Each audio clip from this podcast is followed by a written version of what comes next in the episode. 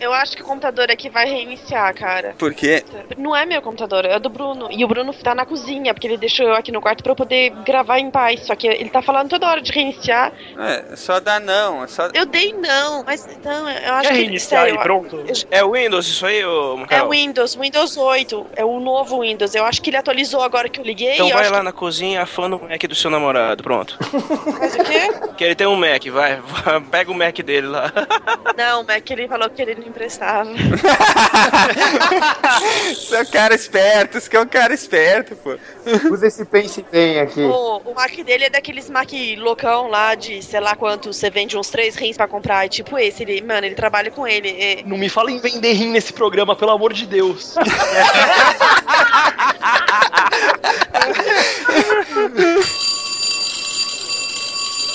Bom dia, classe! Vamos começar hoje nossa aula que foca em solidariedade, medicina e esperança. Vamos hoje falar sobre transplantes. Então, Brian, Eu? Carol, Oi! Estrela, estrela caiu. Ó, Todo mundo fazendo um pedido.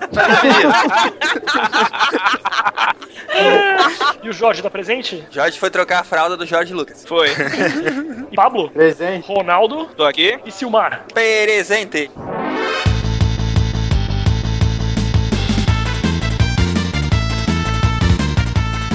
Oi, gente, aqui é o Ronaldo de São Paulo e meu fígado ainda está cerca de 75%, porque eu não posso garantir os outros 25% devido ao consumo de álcool. Oi, gente, aqui é a Carol de São Paulo e eu já tentei doar parte do meu fígado, só que não me deixaram. Ixi, por causa do consumo excessivo de álcool?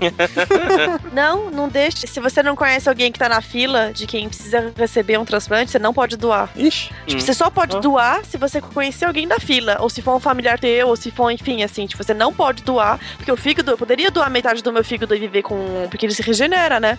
E eu sou nova, enfim, meu fígado tá em bom estado, eu poderia doar. Ah, mas é, é sozinho pra evitar a compra, compra e venda dela. Exatamente, para evitar a venda de órgãos. Aqui é Brian de Votorantim, São Paulo, e It's alive, it's alive, it's alive!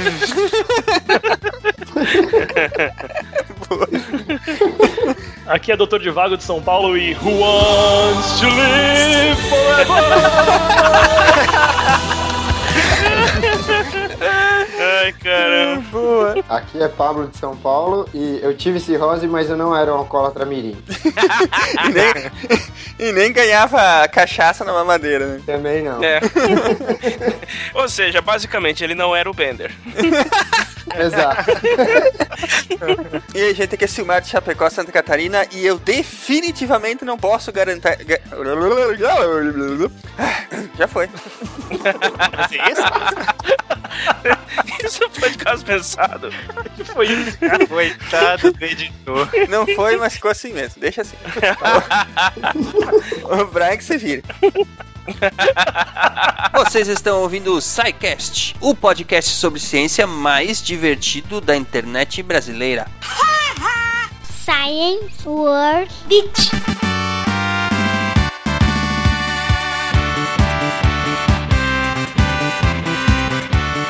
Muito bem, ouvintes, bem-vindos à sessão de recadinhos do SciCast. Diga oi, Silmar. Oi. Silmar tá meio doente hoje. Invertemos os papéis hoje. É isso que hoje que eu tô no comando dessa bagaça. É isso aí, bate na mesa, bate na mesa. É isso aí, que agora hoje quem manda sou eu nessa jossa. então vamos lá, Silmar. Como é que nossos ouvintes podem fazer para entrar em contato com o SciCast? Qual que é o nosso Facebook, meu caro? É facebook.com.br SciCast Podcast. E temos Twitter? Temos, temos Twitter sim. Nosso Twitter é twitter.com.br SciCast Podcast. E o nosso Plus? A gente tem Plus. É, Acreditem se quiser, nós temos plus, plus.google.com.br SciCastBR. Sim, o nosso e-mail é contato arroba. Mas, tu- contudo, todavia, Silmar, Bom, a melhor forma de enviar sua dúvida, crítica ou elogio é através do formulário de contato no site. Procurem lá no menu Contatos. Estava com, fala- com saudade de falar isso aí já. verdade. Toda vez que passa pra alguém Muito bem. falar. Bom, vamos lá então, Ronaldo. É, uma novidade hoje, nos recadinhos, rapidão. Camisetas do SciCast. Temos muitos ouvintes pedindo camisetas do SciCast. No entanto, a gente não sabe se tem é, interessados o suficiente para que, que, que justifique mandar fazer uma leva de camisas, né? É, então, porque até a gente não tem uma, um, um canal de distribuição gigantesco e tudo mais, então a gente tem que fazer É, exatamente. demanda. se, né? se, se chegarmos a fazer dessa vez, será uma coisa bem pontual, né? Com uma- um número bem limitado, para poder atender realmente esses amigos do Pause, esses ouvintes do SciCast que estão pedindo por elas, né? Então vai ser um custo que não, não é alto. A gente pensa em fazer um custo que pague a, a própria confecção da camisa, que pague o frete, que é bem caro, né? E que sobe um caraminguá lá pra gente poder investir em alguma coisa para melhorar o programa, né? Então a Isso, gente planejou o seguinte: criamos um formulário no Google Docs. É, ele está disponível em camisetas.sicast.com.br, repetindo, camisetas.sicast.com.br, camisetas no plural, camisetas.sicast.com.br. Se vocês entrarem lá nesse Isso. endereço, vocês vão ter lá um, um- um formulário que é para a gente estimar a demanda. Nesse momento a gente não quer saber qual tamanho você precisa, qual cor você precisa, porque para confeccionar isso tudo tem o mesmo custo. A gente quer saber sim quantas camisetas eh, cada pessoa gostaria de comprar. Essa que é Isso, a exatamente. brincadeira, né? É, Isso e o modelo, no caso, né? Então, ah, eu quero comprar a, camiseta convencional, que é a camiseta masculina, por assim dizer, não que mulher não possa usar, mas a, a camiseta tradicional, eu quero comprar duas, e quero duas também do modelo Baby Look, que é o modelo feminino, não que o homem não possa usar, né, Ronaldo? É, Ronaldo, caramba! Enfim, é pro pessoal entrar lá no formulário e dizer, ah, quero duas camisetas de tal tipo, quero três camisetas de tal tipo. E é isso que a gente precisa saber por enquanto. É, qual, é, qual é o público potencial dessas camisas que a gente iria fazer.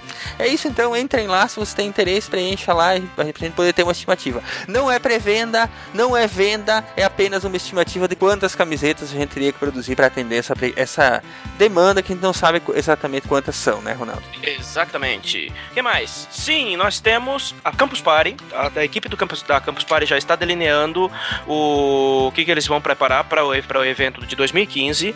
E na, nesta semana aqui, ele vai ser, o site oficial vai ser aberto, vão, vão abrir as inscrições para as palestras, apresentações. Prova- já confirmaram um magistral, que é o Pouso Alum, que para quem não sonha, para quem não conhece, é o Bigman. Ele vai vir para cá Yes! no Brasil. É isso aí. No- ele vai vir pra cá, pra Campus Party. Só que acontece o seguinte: a gente quer levar o SciCast pra Campus Party. A gente quer tentar encaixar uma palestra lá.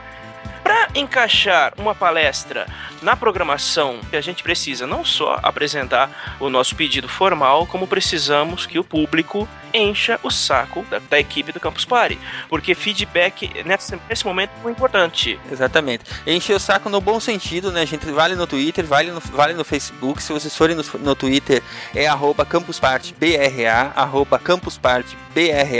Vocês mandam uma mention lá pra eles. É, vale também mandar pro Baco, o Ragageles. Vale também mandar pro restante da equipe se vocês conhecerem. é, pedindo para que o SciCast seja incluído na programação da Campus Party 2015, tá? Isso. Então, é, mandem mentions, mandem recadinhos pra eles no Facebook, peçam pelo SciCast e vamos ver o que, que vai dar, né? Esperamos poder estar lá. Se vocês puderem deixar mensagens no Facebook, deixem. Se você for campuseiro, tiver acesso ao, ao a ferramenta do próprio do, de redes sociais da própria Campus Party, deixe recados lá também para a equipe, indi- indiquem o SciCast, falem bem do nosso trabalho lá para ver se a gente consegue levar uma palestra lá para feira. É pra isso aí. Campus Party, quem sabe. Vamos tentar levar o SciCast lá para a Campus Party 2015. que mais? É o feed aí. do Feedburner foi pro saco, substituam seus feeds para feed.scicast.com.br feed.scicast.com.br para vocês continuarem recebendo direitinho os seus episódios. Ok, Ronaldo? Exatamente. E se você gosta de ouvir a leitura de e-mails, ela foi parar lá no final, depois que acaba a aula, tem o nosso um novo quadro chamado Detenção, é onde a gente faz a leitura de e-mails, né, Ronaldo? É isso aí. Você vai ficar agora com o episódio tradicional, depois desses recadinhos, e quem for um true amigo do pause, fica até o fim e ouve a detenção com a nossa leitura de e-mails. É isso aí, então. Beleza? Vamos para nossa aula, que hoje vai ser bem bacana. Vamos falar sobre transplantes, né? Muito legal, Isso aí. com o nosso querido doutor Divago. e nos vemos daqui a pouco na leitura de e-mails, né? Beleza, daqui a pouco a gente tá lá na detenção pra tomar esporro do diretor. É isso aí, um abraço, gente. Até daqui a pouco. Falou, gente, até daqui a pouco.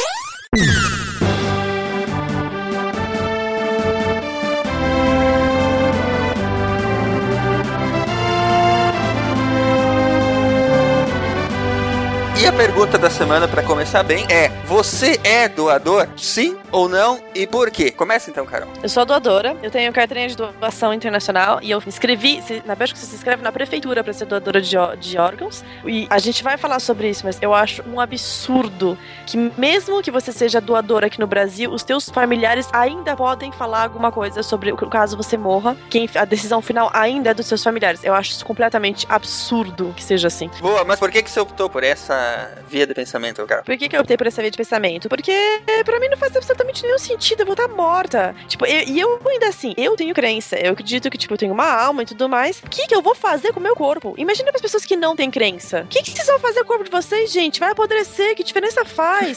Tirando o fato que eu estudei medicina, e quando eu fazia medicina, eu estudei em corpos e tal. E quando eu fiz biomedicina também, estudei em corpos. E eu sei o quanto isso é importante pro aluno. Eu sei que pra mim foi muito importante, pra muitos colegas meus foi muito importante. Quem mais? Pablo. Pablo não pode ser doador.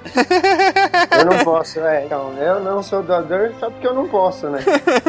Mas o Pablo sabe da importância de existirem doadores, Oh! né, Pablo? Eu sou representante vivo, né? Da. Exatamente. Então, Paulo vai contar a história dele depois, pra gente saber como é que foi. Brian, pode ser? Pode sim, eu concordo, assim, em gênero, número e grau com a Carol. Eu acho que é isso aí é importante mesmo. Eu quero doar todo o meu corpo, tudo, tudo que puder pra ajudar outra pessoa. É, eu acho que tem que fazer isso mesmo, porque, né, já morreu, já foi. E o que restar que ajude o resto das pessoas que ficarem. Isso aí. Verdade. Doutor Divago, qual é a sua opinião sobre isso? Eu, eu sou doador, né? Isso, além de doador, eu, eu acho que tem que estimular mesmo, tem que dar uma força aí pro pessoal que tem dúvida sobre doação, esclarecer dúvida, pra que se a pessoa decidir não doar, que pelo menos a pessoa faça isso conscientemente, faça isso tendo uma opinião informada sobre o que é a doação, como funciona a doação de órgãos, a importância da doação de órgãos, antes de tomar uma decisão, às vezes negativa pra doação e que pode privar alguma pessoa de ter uma vida melhor ou até de ter uma vida por uma ignorância, por às vezes não saber como funciona o transplante, não saber quais são os riscos do transplante e como é que ele funciona pro doador e como é que ele funciona pro receptor. Isso aí. Ronaldo? Olha, como o Divago falou, eu concordo com o que deve ter um- uma conscientização maior das pessoas para incentivar a doação. Só que, no meu ponto de vista, risco pro doador não tem nenhum, que o doador já vai estar morto, então ele não tem risco, né? O que eu entendo, por assim dizer, é que quando você decide por ser um doador, mas a família ainda pode se meter no meio e impedir que a vontade do morto seja cumprida, não tem outro nome para te utilizar, é egoísmo e a hipocrisia Às vezes é ignorância, né? muito calcado, principalmente por causa do fato do Brasil ser um país de maioria cristã, daquele negócio de que o corpo tem que voltar pra terra, que blá blá blá. E, então eles têm muito dessa cultura de que preferem que se perca, que deixe a terra com medo, que possa salvar uma outra vida, entendeu? Isso pra mim é, é de uma ignorância sem tamanho.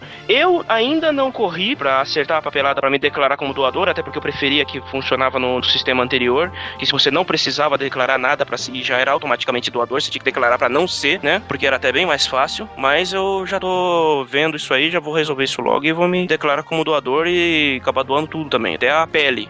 Não adianta nada, viu? Na verdade, hoje em dia, pela legislação, não faz diferença nenhuma você se declarar como doador. Porque se você se declarar como não doador e sua família resolver doar, vai ser doado. E se você se declarar o maior defensor da doação e sua família no final decidir que não vai ser doado, não vai ser doado, né? Não, não depende nem um pouco do que você decidiu em vida. A coisa é que você tem que conversar muito bem com a família. Na legislação atual do Brasil, a, a coisa é que você tem que deixar a sua família informada e muito bem esclarecida sobre a sua decisão. né? É, assim, tudo bem, eu concordo, eu acho que tem que doar, mas eu acho que tem que ver. Primeira coisa, do risco pro doador, que eu falei mais cedo, tem que lembrar que tem o, o transplante intervivos, né? Uhum. É, a gente tem bastante transplante intervivos ainda no Brasil, e é pra continuar tendo, né? Transplante intervivos ajuda bastante. E é feito entre pessoas que são familiares ou que têm uma relação direta ou mediante autorização judicial que visa o não comércio desses órgãos. Mas existe sim bastante transplante intervivos no Brasil, né? E eu acho importante também, eu, eu concordo, eu acho que tem que doar, eu sou super defensor da doação, mas eu ainda acho que a pessoa tem direito à opinião dela, ela tem direito a não querer doar se ela não quiser, e a gente tem que meio que ter paciência com isso, porque é uma decisão pessoal, né? É uma coisa individual. Pode ser egoísmo? Algumas pessoas podem até acreditar que é egoísmo. Às vezes tem muito a ver com a orientação religiosa da pessoa, sem dúvida, tá bom? Às vezes nem sempre cristã, tem outras religiões também que a pessoa é fortemente contra doar partes do corpo, né? Mas independente de orientação religiosa, eu acho que o importante é a gente evitar a pessoa que não doa por ignorância, porque essa pessoa é um potencial doador. Essa pessoa a gente consegue explicar pra ela o que é a doação e a gente consegue transformar ele de um não doador confuso num potencial doador. Isso é o mais importante, porque convencer a pessoa que por um motivo XYZ ele acredita que alguma divindade vai ficar chateada com ele se ele doar um órgão, isso daí a gente não vai conseguir mudar a cabeça do cara, nem a propósito da gente aqui. Agora, a pessoa que não vai doar por ignorância, porque não sabe, porque tem medo, porque tem medo de como vai ser tratado a pessoa que é potencial doador, que tem medo que as pessoas vão ter pressa em doar um órgão, vão tentar declarar mais cedo uma morte encefálica. A gente ouve bastante disso. É engraçado até. A ignorância das pessoas acreditar que um médico ia desistir logo de um doente porque ele é um potencial doador. Você vê, é esse tipo de coisa que acaba evitando transplante no Brasil. Muito, muito mais frequente do que determinação religiosa até. Né? E muito mais mutável. Verdade, verdade. Isso quando eu tava fazendo a pauta, eu li muito sobre isso. Que, na verdade, só tem pouco doadores. Assim, pouco entre aspas, né? No Brasil, porque as pessoas não sabem. A questão não é nem tanto religiosa, a questão é mais porque as pessoas simplesmente não sabem. Não sabem o que vai ser, não sabem como é que o corpo vai ser tratado, não sabe. As pessoas têm umas ideias muito loucas, assim, que não são reais e que é realmente falta de conhecimento. Porém, ainda eu continuo achando um absurdo que quem decide sobre o teu corpo seja outra pessoa que não seja você mesmo. Isso é uma coisa que para mim simplesmente não vai entrar na minha cabeça, cara. Quando a família vai decidir sobre doar ou não doar, tem que ser uma decisão unânime dos familiares, tipo assim, se sete falam a favor, um fala contra, não doa? Então, tem na verdade, é uma pessoa que é determinada, que é o. É o cônjuge, depois o pai e depois a mãe, é. é. Isso. Ah, então é mais organizado do que. Sim, é mais organizado do que a gente pensava. É uma lei razoavelmente recente até, uma lei de 97, né? Que define isso. Então é uma coisa um pouquinho menos, menos em aberto. Lógico que ele sofre a influência das outros familiares, mas a palavra final acaba sendo na ordem do cônjuge, do pai e da mãe.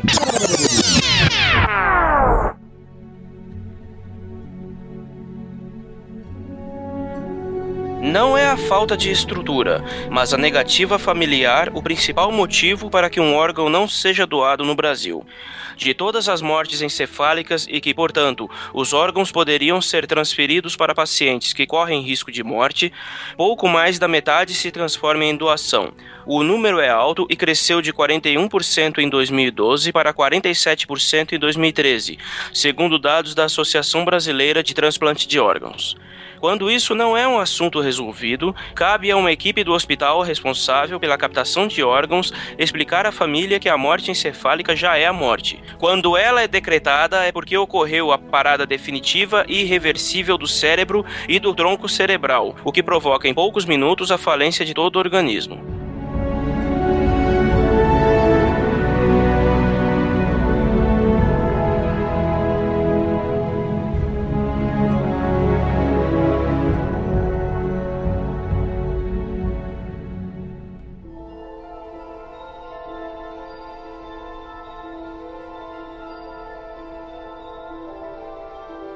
Bom, vamos a algumas definições. É, o senhor gostaria de falar para nós, doutor Divago, sobre os tipos de transplante que existem? É, claro, a gente, primeiro que a gente, toda vez que fala de transplante, a gente acaba pensando num transplante que é o transporte de um órgão de uma pessoa para outra, né? Esse geralmente é o primeiro que vem à mente da gente. Mas ele não é o único tipo de transplante que a gente pode fazer, né? O transplante, ele pode ser um transplante autoplástico, que a gente chama, que é quando você transplanta um tecido de um mesmo organismo de um lugar para o outro. A gente geralmente nem chama isso de transplante, mas ele é tecnicamente um transplante, a gente chama isso de retalho ou de enxerto no cotidiano médico, né? Tem o transplante heteroplástico, que a gente leva de um organismo para o outro, que é aquele que vocês provavelmente imaginaram quando a gente começou a falar de transplante, né? A gente também tem a, o transplante heterólogo ou xenotransplantação, que é quando a gente pega um órgão ou um tecido de um indivíduo de outra espécie e coloca num outro indivíduo, no nosso caso, coloca no humano, né? E quando a gente fala de, de xenotransplante, as pessoas pensam, nossa, isso daí deve ser uma coisa incomum, uma coisa bizarra, uma coisa é, de nota de rodapé de livro, mas não, né? A gente vê com uma razoável frequência uso de válvula porcina em coração humano. Isso é um tipo de transplante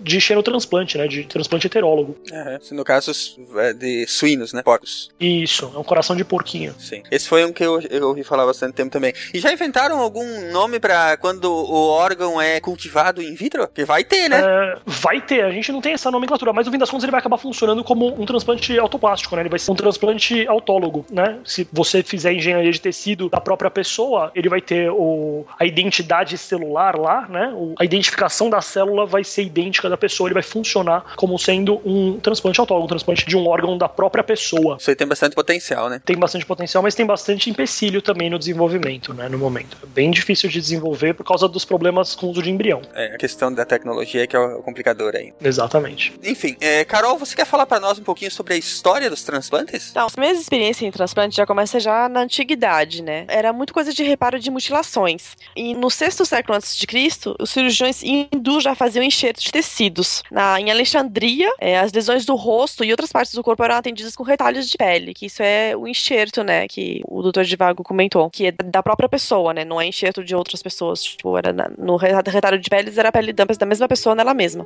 E teve hum, casos de transplante no tempo moderno, é, são mais importantes os corações. As primeiras experiências nesse domínio são de 1905, quando os franceses Alexis Carrel e Charles Claude Guthrie transplantaram o coração de um cão que pulsou no corpo de outro durante mais ou menos uma hora. É, também teve um, um, médico chamado Vladimir Demikov, que fez vários transplantes entre os anos 1930 e 50, com a transplantação de coração e de pulmão em animal. As primeiras experiências feitas no homem foram pelo americano James Daniel Hardy, é, que em 64 é, transplantou um coração de um chimpanzé no homem de 68 anos, que sobreviveu alguns minutos. Em 67 também teve um sul-africano Christian Barnard que conseguiu o primeiro transplante bem sucedido, que transplantou um coração de um outro paciente humano, né, para um paciente de 54 anos, que estava em fase final de arteriosclerose coronária. É, o paciente sobreviveu 18 dias e morreu de pneumonia. E a partir daí já vários transplantes começaram e começou a ser feito com bastante regularidade já nos anos 70.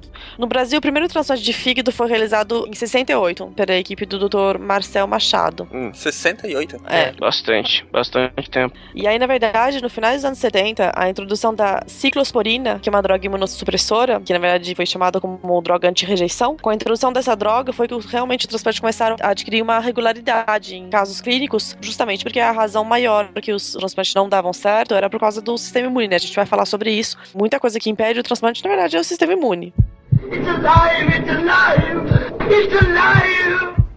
Aqui no Brasil, a Política Nacional de Transplante de Órgãos de Tecido foi estabelecida e fundamentada em 97. E ela tem como diretriz principal que tem que ser gratuito, devido a um grande combate contra o comércio de órgão. Que tem que beneficiar o receptor e não é, prejudicar o doador, é, se o doador é vivo no caso. É, as normativas também trazem garantias dos direitos do paciente que precisam desse procedimento e regula toda a rede de assistência. Toda a política de transplante é, regem o funcionamento do SUS. Desde 97 que existe essa política. Só, só um pouquinho, só para não ter um, uma confusão. É que toda a política de transplante, ela tá em sintonia com a lei do SUS, que é uma lei bem diferente e mais antiga, tá? Só, é, você falou que ela tem uma relação direta, né? Que ela rege o funcionamento do SUS. Não... Sim. Tá Desculpa, é que é o SUS que rege ela, né? Na verdade, isso. eu falei isso. Enfim, em que desde 97, que existe, né, o Sistema Nacional de Transplante, é, a prioridade sempre foi a transparência, visando a confiabilidade no sistema e na assistência a todo paciente, tanto o transplantado como o doador, né? É. E hoje, atualmente, o sistema de transplante público do Brasil é um dos maiores do mundo e está em crescimento constante, assim, nos últimos 10 anos, assim. O crescimento é devido à conscientização da população brasileira e à constante atuação do do, Sistema Nacional de Transplante, que é SNT, e do CNCDO, que é a Central de Notificação e Captação e Distribuição de Órgãos. Que na verdade essa central, ela, por exemplo, essa central faz uma coisa que nem todos os países existem. Tipo, ela vê que faleceu alguém num estado e ele pode ter compatibilidade com um paciente que pode ser transplantado em outro. Então, um doador pode ser de um estado, mas o transplantado pode receber o órgão de um outro estado, na verdade. Que não é comum isso, não é a coisa mais comum, porque assim, rola toda uma logística, né, de transplante do órgão. Bom, é claro que nem sempre dá para fazer, assim, transplante no caso, sei lá, da Bahia pro Rio Grande do Sul, né? Na verdade, dependendo do órgão, tem até oferta de emprego aqui em São Paulo para médico que vai fazer isso, que fica levando o órgão de avião de Manaus para São Paulo, do Rio Grande do Sul para Recife. Existe, existe até oferta de emprego para isso aqui em São Paulo. É, tem uma certa mobilidade, sim, entre os órgãos. Lógico que não todos os órgãos, mas órgão que consegue durar bastante tempo, como o rim. E a gente vê bastante transplante interestado até. É, então, é o que eu falei, depende muito do órgão, né? Depende do caso, tem, sei lá, transplante de córnea, mas tem alguns órgãos que não, não tem condição, é ali na hora ou, ou não mais, né? E como que varia esse tempo, assim, de cada órgão? Bom, a gente tem os órgãos diferentes, eles têm uma durabilidade diferente fora do corpo, né? É, a gente não leva o coração batendo, igual às vezes as pessoas pensam, a gente leva o coração parado, ele tá numa solução de reperfusão e numa solução gelada de reperfusão, pulmão, mesma coisa, fígado, rins, a gente sempre perfunde eles a baixa temperatura, coloca numa solução que é uma solução quimicamente, biologicamente adequada para o transporte do órgão e que vai ser lavada antes dele ser implantado no receptor. O coração e o pulmão, eles conseguem ficar em média 4 a 6 horas fora do corpo para o transporte, sendo armazenados adequadamente. O fígado de 12 a 24 horas e os rins conseguem ficar até dois dias na solução. Claro que o tempo que você deixa o órgão fora do corpo do doador até ele chegar no receptor, mesmo estando numa solução adequada, mesmo estando em hipotermia, mesmo nas condições ideais, quanto mais tempo passa, pior a qualidade do órgão, maior a chance de uma complicação no pós-transplante. Então a gente sempre visa um transplante o mais rápido possível para diminuir essa chance. Nesse caso aí de transplantes interestaduais, seria só o que? O, o fígado e o rim, que geralmente já caem nessa categoria? Acho que córnea também entra, né? Isso, córnea é um órgão, como é um órgão que é nutrido por imbebição, então dá para você meio que manter ela por mais tempo. Ela não tá acostumada a ser super perfundida, por exemplo, como um coração ou um pulmão, que são órgãos, órgãos extremamente perfundidos. Então não tá acostumado com o fluxo sanguíneo constante. Ela recebe nutriente, oxigênio, por contato com o líquido que embebe ela no seu próprio corpo. Que hidrata, né? Exatamente. Então ela não, não tem um vaso sanguíneo que leva o sangue pra córnea, entendeu? Então ela não vai sentir falta desse vaso sanguíneo, digamos assim. Não é exatamente isso, mas na prática acaba sendo isso. Não faz falta ter um fluxo sanguíneo perene na córnea, igual faz falta ter um fluxo sanguíneo perene no pulmão, entendeu? É, se você colocar a córnea em líquido pra manter ela hidratada, acho que você consegue manter ela por um tempo bem mais estendido que os outros órgãos. Exatamente. Por ela ser um órgão que, mesmo no corpo, é mantido por imbebição. Muito bem. Qual que é essa informação dos motoboys aí, Tivago, que você queria trazer? É, então, é, é uma coisa até anedótica daqui de São Paulo. Aqui em São Paulo a gente tem muito acidente com motociclista, é muito comum, né? E as pessoas relacionam muito isso com o sucesso do número de transplantes do Hospital do Rim e Hipertensão da Unifesp. É o hospital que mais transplanta rim no mundo. Em 2009 ele transplantou 911 rins, né? Fez 911 transplantes de rim num ano. É muita Se coisa. for pensar, tem um hospital grande, um hospital sério nos Estados Unidos que faz propaganda quando você entra no site para ver onde você quer fazer sua residência de urologia para você virar um bom transplantador. Eles têm orgulho de transplantar 300 por ano, orgulho de transplantar 400 por ano. Gente, a gente transportou quase mil. Teve Nossa, ano que a gente passou de mil, né? Não, não sei se tem esse dado oficial, mas eu cheguei a ver numa outra informação num site extra-oficial que tinha passado de mil num ano. Então é um hospital que faz muito transplante de rim. E a gente tem uma oferta muito grande. Tem uma população gigante em São Paulo, sem dúvida, mas a gente tem uma oferta muito grande de órgão. E a gente tem muito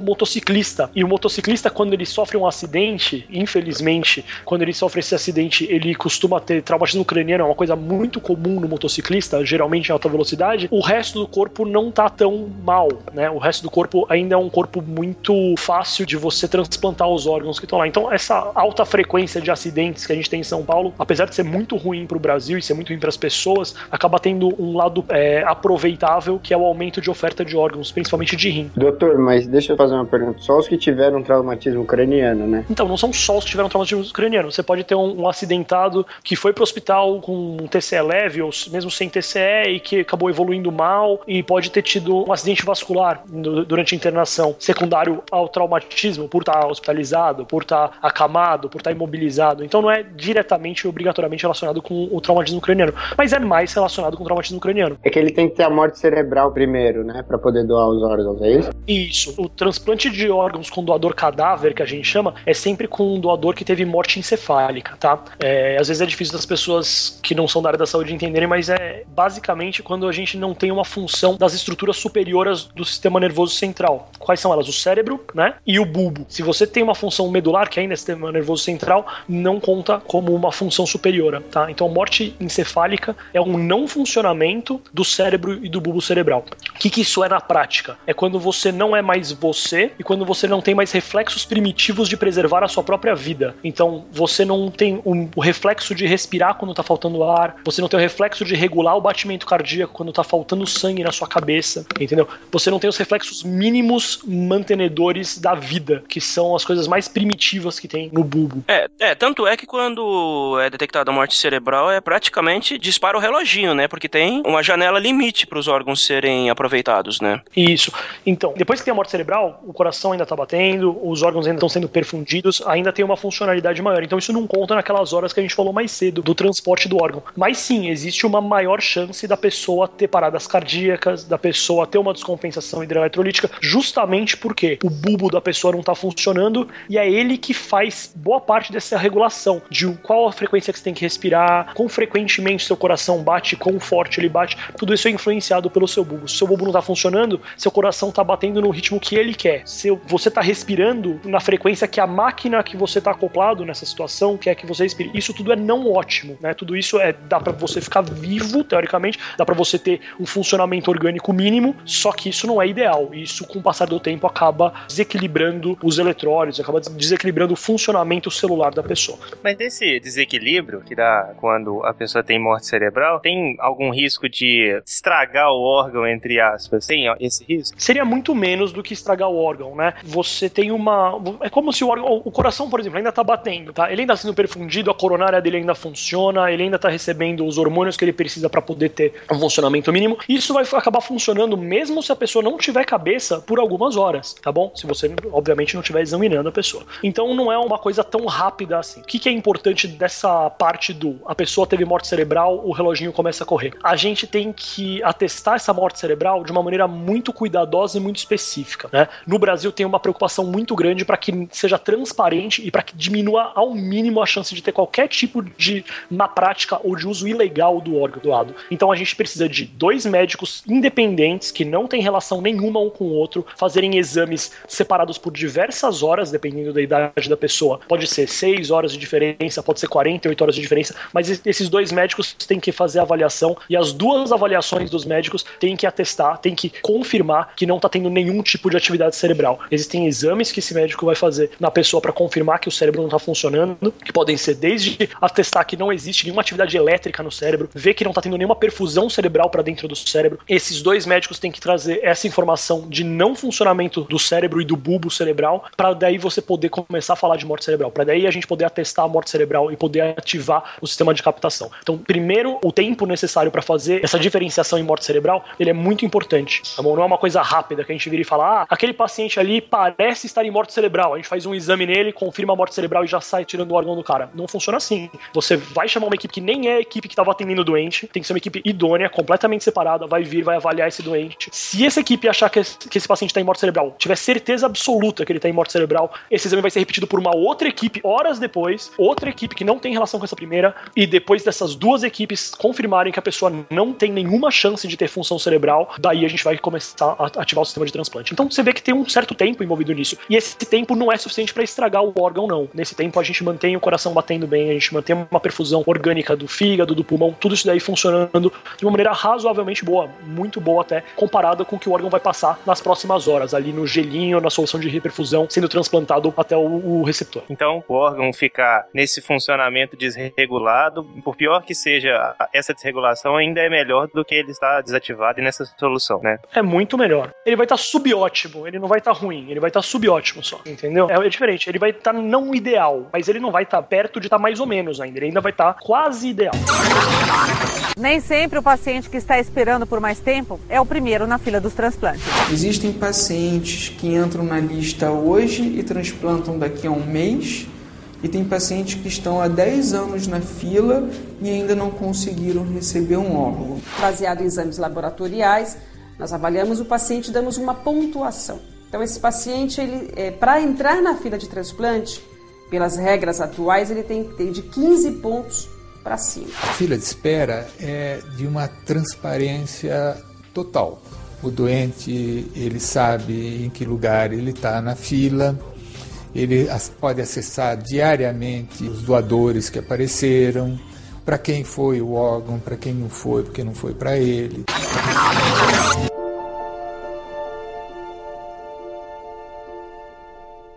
Bom, nós acabamos de falar sobre os doadores, né? Falamos sobre a morte cerebral e tal. E alguma outra coisa para complementar disso? Ou falamos agora sobre os receptores? Eu acho que é interessante falar sobre a lei, né? A gente já falou uma parte que vai sair na gravação sobre como que faz a decisão de doar o órgão. Se eu puder tentar. Então, no Brasil, segundo a lei 9434, né? Quem é responsável pela decisão final de que se vai ou não ser feita a doação são os parentes em ordem, né? O cônjuge, depois o pai, depois a mãe, certo? Exatamente. E é importante notar que e essa decisão é tomada depois que a pessoa já faleceu. Então, toda aquela. aquela... Depois, no caso de, da morte encefálica, já está comprovada, né? Exatamente. É nesse momento em que os familiares vão ser procurados pela junta médica ou pela, enfim, direção do hospital, quem quer que seja, para falar sobre a possibilidade da doação. É isso, né? Isso, existe uma equipe de captação que é responsável por discutir sobre isso. É, um tempo atrás no Brasil a gente teve, nessa própria lei, a gente teve um artigo que dizia que a pessoa poderia se declarar doadora em seus documentos, né? E ia ser, ia ser considerado válido a decisão da pessoa. Mas essa lei foi modificada, né? E hoje em dia a decisão da doação acaba caindo sobre os parentes do falecido. Porque mesmo que a pessoa se declare doadora ou registre em cartório sua vontade, enfim. É... Poste no Facebook.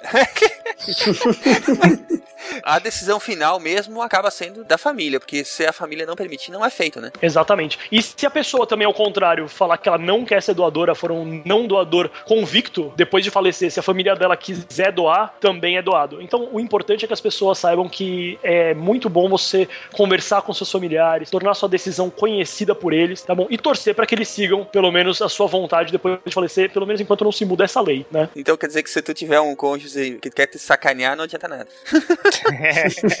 Ele vai, na verdade, acabar sacaneando outra pessoa, né? Você não tá mais lá pra ser sacaneado. Não tá mais lá pra sacanear. Ah, depende. Se o cara for um cara que não quiser saber de doar e depois o cara morre e ele de sacanagem vai doar, ele sacaneou o morto. Só pra contrariar, né? Exato, ele sacaneou o morto. Porque esse tipo de sacanagem é válida. Porque já me expressei aqui. Pra mim, esse negócio de que depende da decisão da família, que é um retrocesso. Pois é, tem um bom motivo para fazerem isso? Pra lei ser desse jeito? Provavelmente tinha muito processo, né? Por causa disso. Deve ser. Ou tem alguma, sabe de algum motivo em especial para isso? Ou de vago? Não, olha, eu não, eu não conheço. Provavelmente tinha um problema do pessoal do direito e não do pessoal da medicina mesmo. Uhum. Porque a gente, pra gente não tinha problema nenhum. Mas eu acredito que tá muito relacionado com processo, com um familiar que é contrário à doação, principalmente. Depois é, tentar impedir a doação de órgão independente do que estava atestado em documentos. Então eu acho que muito provavelmente estava vinculado com isso. Apesar de eu não saber com certeza. It's alive, it's alive, it's alive. Bem, quem vai falar sobre os receptores? Bom, aí então a gente vai partir agora pro lado dos receptores, né? Que não é também uma coisa tão simples assim, você simplesmente vai lá e recebe o órgão. Queria o fígado novo, tem como?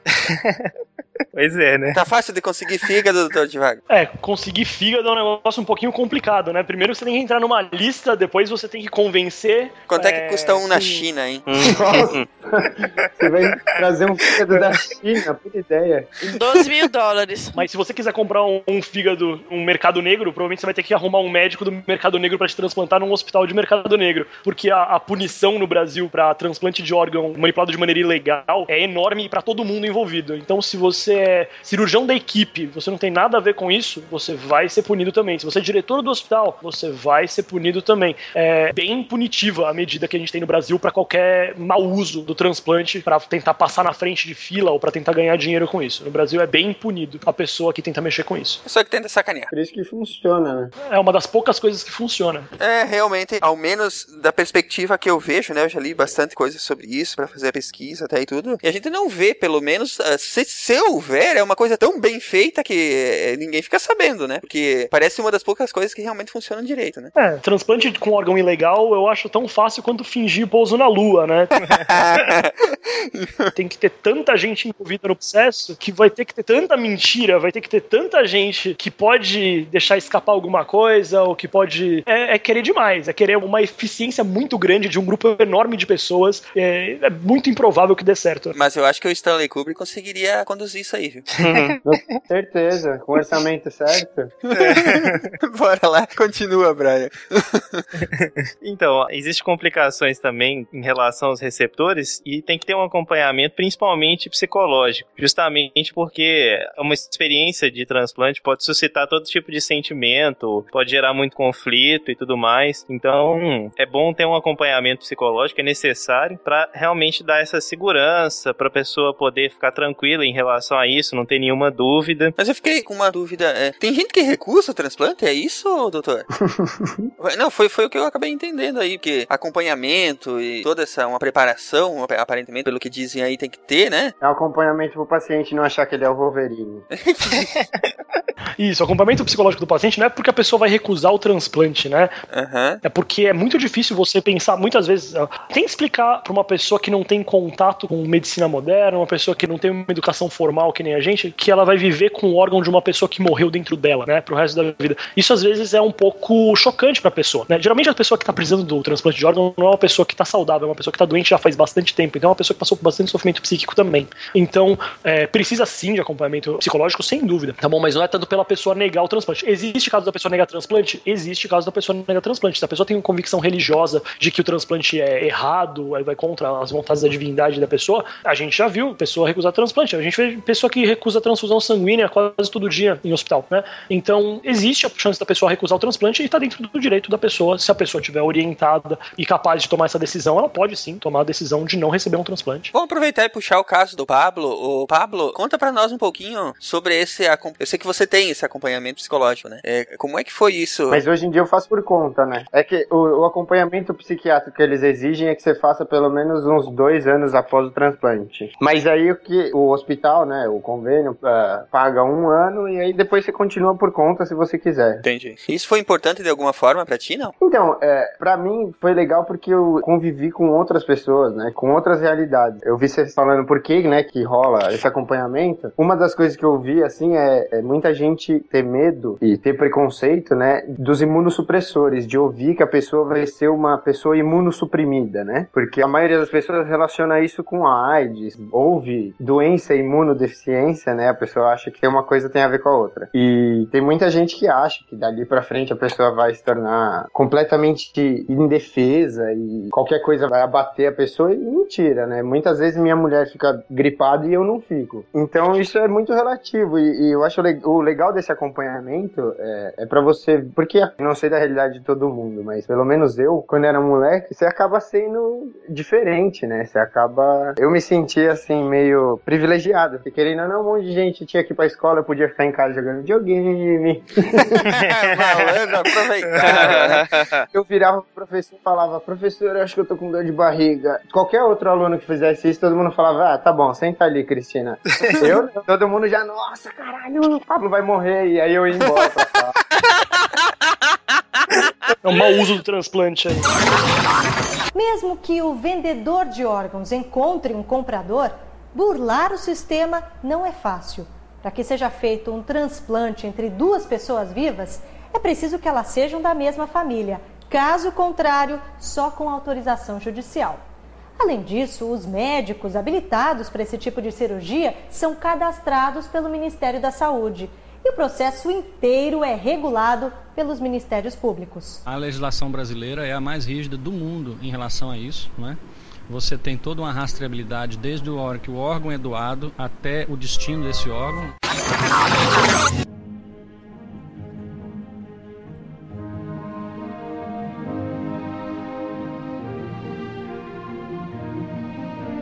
É, enfim, o, o Pablo entrou nessa questão da imunossupressão, né? O que, que seria exatamente a imunossupressão, hein? Bom, imunossupressão é quando você faz o corpo da pessoa não reclamar, basicamente. Dá um cala-boca. Existe um remédio pro mimimi, é? Isso aí tem que dar. Não dá pra distribuir de graça pros usuários do Twitter, não dá pra distribuir de graça isso aí.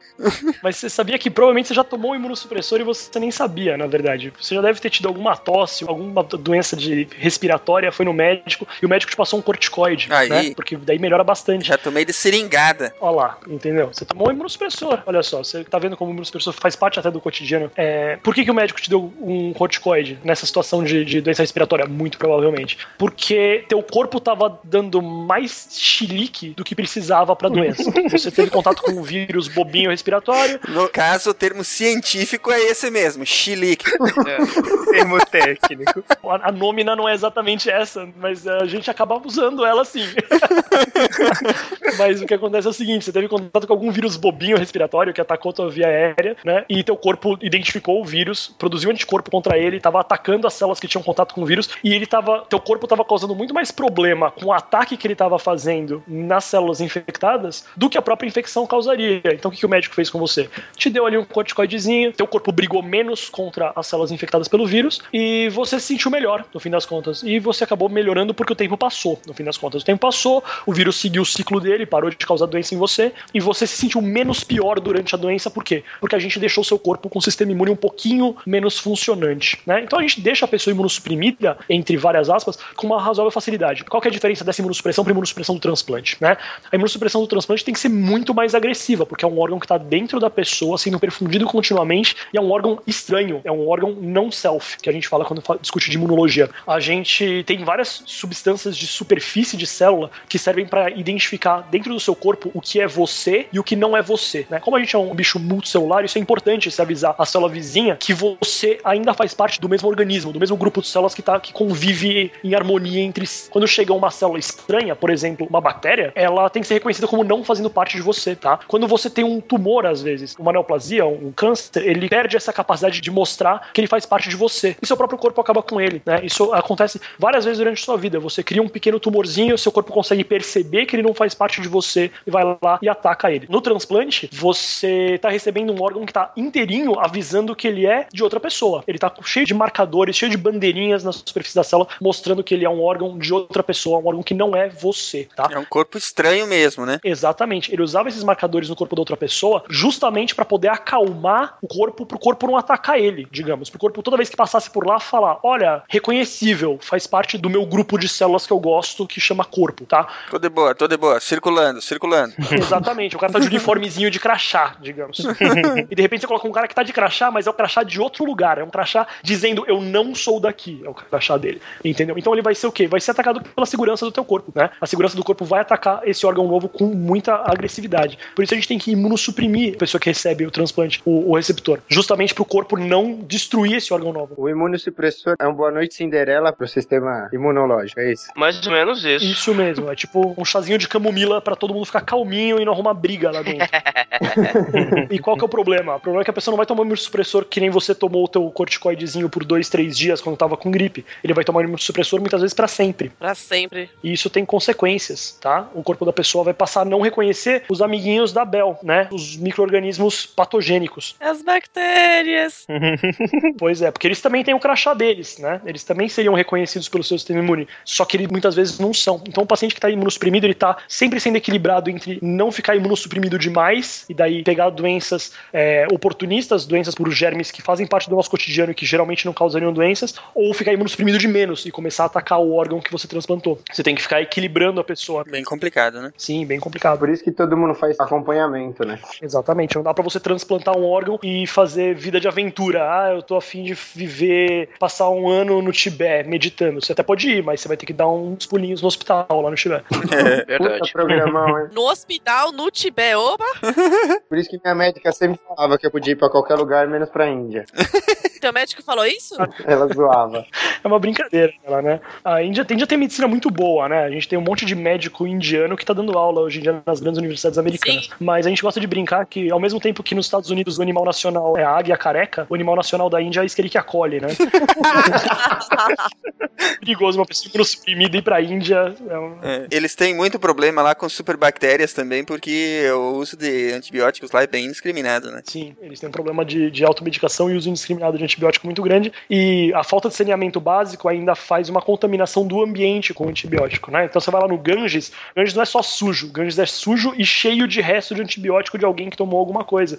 Tudo misturado. Então a bactéria que mora no Ganges não é mais aquela Escherichia coli bobinha, é a Escherichia coli que merece estar na bandeira. Marombada. Que Aquela lá é foda. Selecionou a melhor Escherichia coli pra estar lá. Vamos aproveitar que nós temos um transplantado como convidado e vamos perguntar, o, como é que tu tem convivido com os imunossupressores, Pablo? É tranquilo? Tu já teve algum problema? Tranquilo, eu nunca tive nenhum problema. porque, é, Eu até fazendo a pesquisa pro cast e tal, eu tava vendo que a galera costuma ir, também pelo que eu sei, né? A galera costuma ter muito problema de rim, né? Por conta do tacrolimo, que ele sobrecarrega o rim e tal. Eu nunca tive nenhum problema, cara. Graças a Deus, né? Mas eu- a única coisa que eu tenho pra não falar que eu não tenho nada é dermatite. Porque eu tomo Prograf e o Prograf, pelo que me falaram, ele é usado pra tratar dermatite, e aí ela causa dermatite. O doutor vai saber falar melhor do que eu. É, na verdade não, isso é coisa de dermatologista, não mexo com isso. Isso. Dermatite é uma infecçãozinha da pele, né? E não, dermatite ela é quando você tem um processo inflamatório da pele. Pode ser causado por infecção também, mas geralmente é um processo inflamatório por outra causa. A gente vê muito dermatite de contato. É a dermatite mais comum que a gente vê. Sabe aquela tua amiga que é alérgica à bijuteria? Ela não é só Puta, snob. eu. Ela provavelmente tem. tá vendo? você não é só snob, você também tem um corpo snob. Teu corpo não gosta do que tem na bijuteria. Ah, ah, legal. Você acabou de falar que eu só não sou snob. Ah, ok, ok. Entendi. Não, mas eu acho que você não entendeu a brincadeira. Eu peguei bem o recado, doutor. chuta, chuta. Chuta ela, que ela vai brigar contigo. Ó, depois vocês brigam lá no Twitter. Verdade. Ó, eu tenho alergia a contato mesmo, mas tipo assim, uma galera tem essa alergia a contato. Tem, tem muita gente, muita gente. É uma alergia pelo contato com alguma coisa. E o que, que no fim das contas acaba sendo essa dermatite, essa alergia? É ter o sistema imune não gostando de alguma coisa que geralmente não chamaria a atenção do sistema imune. né? Então, essa- algumas pessoas simplesmente ignoram essa substância, mas o seu sistema imune, o sistema imune das pessoas que têm dermatite de contato, nesse caso específico, o sistema imune não gosta do contato com essa substância e cria anticorpo e a- tenta atacar isso daí, deixando você vermelha e com a pele irritada. É, é isso mesmo que eu tenho. Só que é uma coisa que se eu passar creme, óleo, essas coisas passa. Mas como minha paciência não deixa, eu desencano. Fica coçando, né? Ah, não, eu tenho que passar óleo antes de tomar banho, não sei, sei lá. Acho que mais um pouco eu vou dar o rabo, assim. Eu começo a usar talquinho, falar que tem podcaster por aí que é viciado em talquinho. Puta que pariu. Agora que o Jovem Nerd não vem mais aqui mesmo. Não é pra cortar essa na edição, é pra deixar, hein? Não é pra cortar. Viu? Foi a Carol que mandou, o JN. Foi a Carol. It's alive, it's alive, it's alive. Bom, vamos falar um pouquinho sobre os riscos envolvidos e, enfim, chances de sucesso, riscos envolvidos no transplante. O que que nós podemos falar sobre isso? Cri, cri, cri.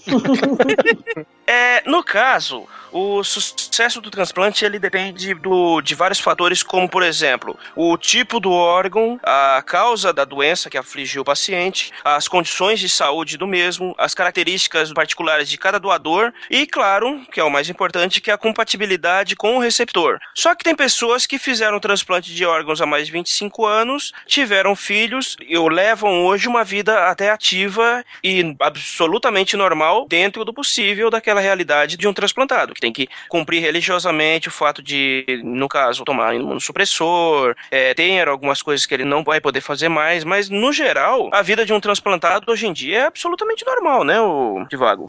Então, as pessoas que que fizeram transplante há muito, muito tempo, muitas vezes ela tem uma vida praticamente normal, muitas vezes até completamente normal. É, sempre vão ter que ter um pouco mais de atenção, porque geralmente eles tiveram uma doença de base que causou a necessidade de transplante. Muitas vezes isso é o problema da pessoa. No caso de transplante de fígado, um paciente que teve vírus C, ele vai passar o resto da vida tendo que fazer um acompanhamento para ver se não tem uma reativação da hepatite C, entre outras doenças. Então, ele muitas vezes está mais preso na doença que causou a primeira necessidade de transplante dele do que na consequência do transplante em si. O, o transplante, como a maioria das cirurgias, ele tem um período mais sensível, mais, mais criador de problemas, que é um período precoce, né, para a cirurgia. Mas quanto mais você vai se afastando da cirurgia, mais é, normal acaba sendo a vida da pessoa em relação ao transplante. E começa a ficar mais importante as doenças que a pessoa tem por causa do uso do imunossupressor ou por causa da própria doença de base da pessoa. Ô, Pablo, há quanto tempo você fez o transplante? Eu fiz há 16 anos. E você nunca teve nada, né? Você disse. Nunca, graças a Deus eu não tive que fazer nem biópsia. Nossa, Pô, que maneiro. ótimo. Você- É ótimo mesmo. Você realmente. O teu caso é realmente um caso de sucesso, assim. Eu nunca ouvi, na verdade, assim, pessoalmente eu conheço pouco. Eu não posso falar que eu conheço muitos casos de transplantados. Eu conheço pessoalmente só poucas pessoas. Você é uma delas. Mas os outros casos, geralmente, uma ou outra vez teve alguma coisa, teve que fazer uma mudança nos imunossupressores, assim, uma mudança meio que radical, mudar um porque não deu certo, assim, umas coisas porque tava tendo algum efeito meio que ruim, assim. E, nossa, assim, caso que nem o teu, eu realmente eu assumo que eu nunca tinha ouvido falar, assim, tão, tão bom assim. Posso pagar de mal então? É, Fala aí. Quando eu, Fala. Manda ver. quando eu fiz o transplante, eu fiquei uma semana internado depois do transplante. Meu, é pouco, não é? Super pouco, no fim das contas. É, eu fiquei um dia só na UTI. Eu fiquei 24 horas na UTI. Nossa, gente, que- nossa, Caramba. gente, que coisa. Mandou Superman, no É fim muito bom. Meu, eu sei muito super bem, cara. Sério? Tem que dar parabéns pra equipe que transplantou também, né? Que é uma... Sim, devo muito ao Paulo Chapchap e ao Dr. Carone. Sim. A gente fica muito feliz pelo Pablo, mas no fim das contas é, o Pablo foi o objeto do trabalho de uma pessoa que, Eu fui o que ratinho. se esforçou bastante pra que ele tivesse bom resultado. É, você foi um ratinho muito querido, mas Especial e muito amado. O trabalho do Dr. Chap Chap também é bem, né, renomado no, no meio, né? É, eu, eu já conheci o trabalho dele antes de conhecer o Pablo. Eu já tinha ouvido falar do doutor, se não me engano, tem uma amiga minha que trabalhou com ele. Amiga minha, colega de faculdade que trabalhou com ele, eu já tinha ouvido falar, assim, que ele, ele é muito bom, cara. Ah, o professor Chap Chap ele é um- tem uma equipe excelente de transplante, né? A família inteira Chap Chap é uma família que eu conheço algumas pessoas da família Chap Chap que trabalham extremamente bem, são muito dedicados, muito estudiosos, né? E só uma coisa que eu queria falar em relação ao- à vida de um paciente normal, eu convivo com algumas pessoas que têm doença no fígado, tipo gordura no fígado, essas coisas bizarras, e eu não tenho nenhuma nem restrição alimentar, coisa que às vezes quem tem gordura no fígado tem. Então quer dizer, eu sendo transplantado eu tenho às vezes uma vida mais normal do que gente que tem algum problema mais simples, como gordura no fígado. Nossa, impressionante. É, o transplante é uma coisa que quando dá certo, ele dá muito certo, né? No meu caso, deu bem certo o transplante. Ô, Pablo, você toma algum cuidado a mais, não sei, sei lá, você faz mais esporte por causa disso, você, sei lá, não bebe, sei lá, tem, tem coisas que você faz por causa disso, tipo, não que o médico tenha te dito, mas que você falou, não, já que eu sou transplantado, né, eu vou preservar ao máximo, então eu vou fazer, sei lá, XYZ. Ou você simplesmente, tipo, vida completamente normal, sem ficar pensando nisso constantemente. Tipo, tirando o momento que você toma um remédio durante o dia, porque, bom, obviamente, uma hora você vai tomar um remédio, né? É, então, não, se- tirando o bebê, que eu não bebo mesmo, por conta de que minha médica me enche o saco, por conta de que você beber, se caso eu tiver algum problema, dificulta eu entrar na fila de novo. Então eu não bebo. É, no caso, como ele já teve um caso de cirrose que condenou um fígado, né? Ele praticamente tá proibido de beber por resto da vida, né? Não, É, sim, eu mas... tenho histórico na família de problema com bebida, então eu prefiro também não, não me arriscar. É, tem razão. Sim. Mas fora isso, até por conta do acompanhamento psiquiátrico que eu fiz, eu percebi que a gente ficar tentando medir ou tentando, ah não, eu vou comer isso pra me fazer bem e tudo mais, não adianta, meio que uma sensação de um controle que não existe, né? Você, ah, não, eu não vou, sei lá, não vou comer gord- fritura pra manter meu fígado saudável, só que aí você morre atropelado. então não faz muito sentido. Eu meio que deixo, a não ser que o médico me fale, olha, é melhor separar e tal, né? Sei lá, que nem teve uma, há um tempo atrás eu tive um problema de hérnia de disco e tal, aí eu comecei a fazer mais exercício, mas nada relacionado ao fígado. Como qualquer outra pessoa faria, no fim das contas. Não, né? realmente, é de tempo, não tem nada a ver. É, então, exatamente. Eu levo uma vida completamente normal, é o que eu falo. Querendo ou não, eu tenho um amigo na minha idade que tá com mais problema de coração e fígado do que eu, que por conta de um, de um histórico poderia ter mais esse tipo de problema, né? Então, mas você tinha uma causa base, você tinha uma cirrose criptogênica, né, que você estava contando. Isso. E talvez você tivesse até uma cirrose biliar primária, né, na época. O que, que é isso? É uma doença própria da arquitetura do teu fígado e que você não teria uma doença de base, por exemplo. Não é que você era uma pessoa que estragou seu fígado porque você tinha uma doença que você não consegue metabolizar cobre, por exemplo. E daí você deposita o cobre no seu fígado, e daí você vai ser uma pessoa doente, e daí por mais que a gente transplante seu fígado, você vai continuar sendo uma pessoa que não sabe metabolizar, entendeu? Não, não é o teu caso. Você é uma pessoa que tinha uma doença focal e a gente tirou a tua doença e colocou um órgão que acabou, graças ao trabalho do cirurgião, acabou colocando um órgão que funcionou muito bem. O pessoal da, da equipe clínica de, de gastroenterologia também, que acompanhou, que gente acompanha até hoje, graças a ele está funcionando. Agora, gente- você tinha uma doença pontual, né? Você era uma pessoa que tinha uma doença só naquele lugar e essa doença saiu de você. Muitas vezes a gente vê pessoas que fazem o transplante e acabam tendo uma vida não normal, uma vida cheia de restrições, mas é porque, pelo que a pessoa tinha antes. É porque o, o que causou a pessoa nesse estado, nesse, nesse estado do transplante era um hábito de vida que não era legal, com um caso doentilista, ou a pessoa tinha a, a hepatite, que nem eu mencionei pra vocês. Então você vai transplantar, a pessoa vai continuar tendo o vírus da hepatite dentro dela, vai, pode voltar a ter cirrose por causa do vírus. Então, é, esses outros casos da pessoa que transplanta, mas continua doente, eles são é, diferentes do teu caso. O teu caso é um caso bem legal, que a gente, com o transplante, consegue te transformar numa pessoa praticamente normal, né? A gente tira a doença, coloca um órgão que funciona legal no lugar e que, a longo prazo, você acaba virando uma pessoa normal. No Brasil, uma vez que os planos de saúde não cobrem a realização de transplantes devido ao alto custo envolvido neste tipo de operação, é o SUS quem fica responsável pelo pagamento de 86% das cirurgias deste tipo. Para se ter uma ideia, um transplante de córnea custa aos cofres do governo R$ 711,46. Já o transplante de coração um dos procedimentos do tipo que envolve o maior risco de morte ao paciente receptor, tem o preço de R$ 22.242,49. O transplante de medula é o mais caro de todos. Custa para o SUS R$ 57.997.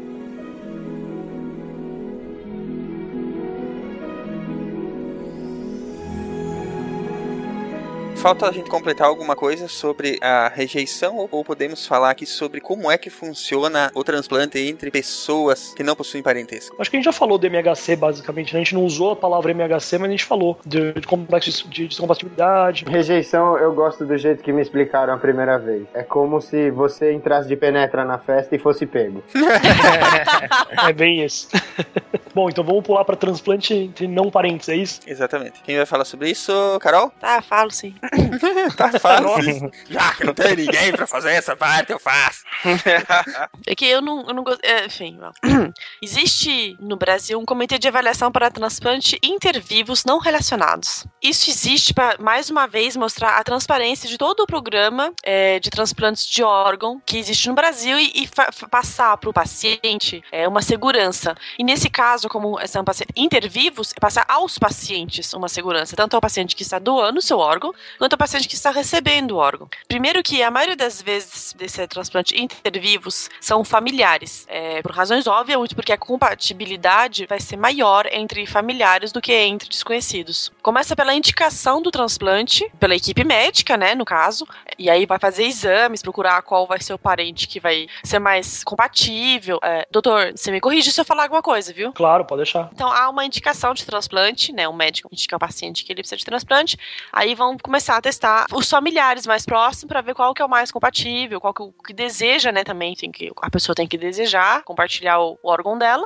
E aí vai ter a que isso é a parte da avaliação, né? Do doador. E aí tem uma solicitação de avaliação do comitê de avaliação. É, então essa parte eu já não entendi. Eu, eu sei que eu fiz, eu, eu coloquei um fluxograma, mas tem uma- esse quadro do meio do fluxograma eu não entendi. Esse daqui é o fluxograma do Einstein especificamente, né? E sim, especificamente porque eu não achei o mais geralzão. Isso, é que não existe um geralzão, né? É o, a lei de transplante, ela permite que cada hospital tenha dentro, respeitando a legislação, tenha seu próprio fluxograma, né?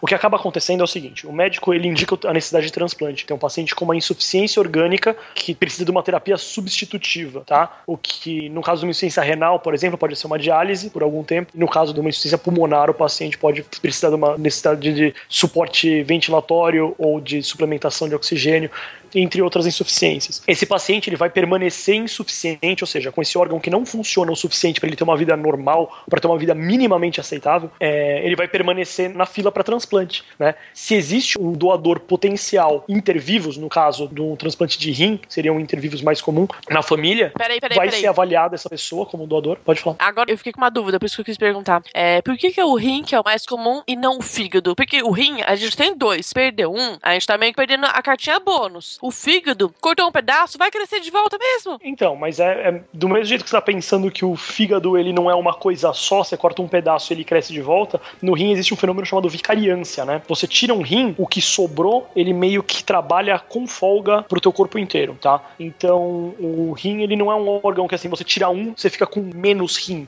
Tudo bem, você fica com menos rim, mas é, o rim que sobrou, ele vale por mais do que um depois de um tempo. Vale, mas você perdeu o teu bônus. Por exemplo, se acontecer alguma coisa com você no futuro, você não tem um outro pra consertar esse. Você perdeu o bônus. O fígado, você vai crescer de novo, entendeu? Eu penso assim, né? Obviamente, né, esse é meu jeito belo de pensar, né? O transplante intervivos de fígado ele é muito mais complicado é, tecnicamente também, né? Ele não é um transplante tão É o que eu imaginei. Não pode ser porque a maioria de quem precisa de fígado precisa de uma parte da veia aorta? É, na verdade, quando você precisa de um transplante de fígado que tem uma necessidade de um transplante total, né? Você vai, na verdade, não é da horta, é da cava que você vai ter. A cava ela passa por dentro do fígado, na verdade, e que a gente chama de cava retrohepática. É, se você for fazer um transplante intervivos, você não vai ter uma cava é, retrohepática para você poder fazer na sua voz. É, é, tecnicamente é muito mais complicado do que você fazer um transplante renal, no fim das contas. E também a fila de, de paciente que precisa de um transplante de fígado e tem indicação e tem um familiar que vai doar, ela é muito menor, muito menos provável disso acontecer no dia a dia do que com o rim, entendeu? Tem mais insuficiente renal, os insuficientes renais, o, o familiar é, tá mais fácil para doar, tecnicamente é mais fácil de fazer o transplante. E essa falta do rim pra pessoa que doou, ela não é tão grande quanto ela soa, tá bom? Existe caso da pessoa ser rim único por ser doador e evoluir com insuficiência renal? Existe, mas isso é uma exceção bem, é, é bem incomum da gente ver, na verdade. É muito fácil a gente ver a pessoa que transplantou o rim, tem um rim único e vive uma vida normal. A gente encontra essa pessoa no consultório por outros motivos. Mas o doador do rim, dificilmente ele tem uma, uma insuficiência renal no futuro ou tem alguma consequência grave que, ah, se ele tivesse outro rim, ele estaria salvo dessa consequência. Não, isso não faz parte do cotidiano. Ok. ok. Oi, todo mundo. Tá todo mundo comendo, é isso? Metade comendo, metade dormindo. Parece mesmo aula esse negócio. Eu falei isso porque no meu caso é, sugeriram isso de fazer transplante intervivos, né? Só que a parte que eu precisava do fígado era muito grande. Aí que me falaram isso. Eu não lembro nem quem foi. Que a maioria das vezes não fazem esse transplante intervivos por causa disso, porque a parte do fígado que a pessoa precisa é muito grande e que se retirar a pessoa não consegue é, reconstituir essa parte, né? É, a gente não, não vai tirar uma quantidade muito grande. A gente faz intervivos para criança bem pequena, tá? Quando a criança é bem pequenininha, tem uma cirrose biliar primária, ou vai, vai transplantar nos primeiros meses, nos primeiros anos de vida, é, ela precisa de um, de um fígado pequeno, no fim das contas. Daí dá pra gente fazer esse transplante é, factível. Eu fazia até no Hospital São Paulo, quando eu era aluno, eu acompanhei alguns transplantes. Oh. Com criança, cirurgia pediátrica fazia, era bem legal. E tinha resultado muito bom, no fim das contas. A criança ficava com um pedacinho do fígado, do intervivos, e ela evoluía muito bem, né? Então acabava acontecendo isso que a Bel falou, do fígado se regenerar, o fígado dar conta, né? O fígado tem esse, esse potencial regenerativo muito grande, e daí a pessoa conseguia viver bem. Na verdade, a pessoa que não consegue regenerar o fígado é a pessoa que tá com cirrose, é a pessoa que tem cicatriz no fígado, é a pessoa que o fígado não consegue regenerar a arquitetura dele, não consegue voltar a ter a forma que funciona. Por isso que, inclusive, muitas vezes a pessoa até precisa do transplante, a pessoa que não consegue regenerar fígado. Mas, geralmente, intervivos de fígado acaba sendo com criança pequena também, não com adulto, não com menino de 12 anos. Você fez com 12, na verdade, né? Fez 12 ou 8? Com 9. Você falou pra, com 9. Tudo bem, mas com 9 anos já é grandinho. né? Não é mais aquela. Colocar um, um fígado esquerdo pra você não vai resolver seu problema nessa idade, provavelmente. Eu não vi você naquela época, mas provavelmente foi isso que aconteceu. Você precisava de mais fígado do que uma pessoa podia te dar. É isso mesmo. O que me explicaram foi isso. Eu, particularmente, acho o transplante de fígado parcial, que corta um lobe, né, do fígado. Chama lobe em português? É, a gente não, não, a gente não tira um lobo só. Chama lobo, mas a gente não tira um só. A gente Lobo, tira. desculpe. Isso. A gente tira. É porque a gente separa o fígado em segmentos hoje em dia, né? A gente separa o fígado muito mais é, funcional a divisão em segmentos. Mas a gente não vai transplantar um segmento só. Meu Deus, quando eu estudei era lobo. Não, a divisão macroscópica do fígado, quando você é primeiro apresentado a ele, realmente é em lobos. Mas depois você começa a separar ele em segmentos. Quando você fala de cirurgia hepática, quando você vai falar de transplante, ou mesmo com a cirurgia hepática com isquemia, com reperfusão, você divide o fígado em partes, em pequenos fígados. Como eles funcionam individualmente. Ah, tá, entendi. Tá, Entendi. Entendeu? Então, se você ligar, por exemplo, você pega e prende a circulação de um pedaço específico dele, você sabe que o segmento 2, o 3 e o 4 vão ficar sem receber sangue. Então, dá pra você operar eles com pouco sangramento por uma meia hora, 40 minutos. Daí você vai lá, faz a cirurgia que você precisa fazer e depois você reperfunde o fígado e a pessoa volta a funcionar. Então, a gente usa muito mais o conhecimento dos segmentos hepáticos do que dos lobos. O dividir o fígado em lobos é mais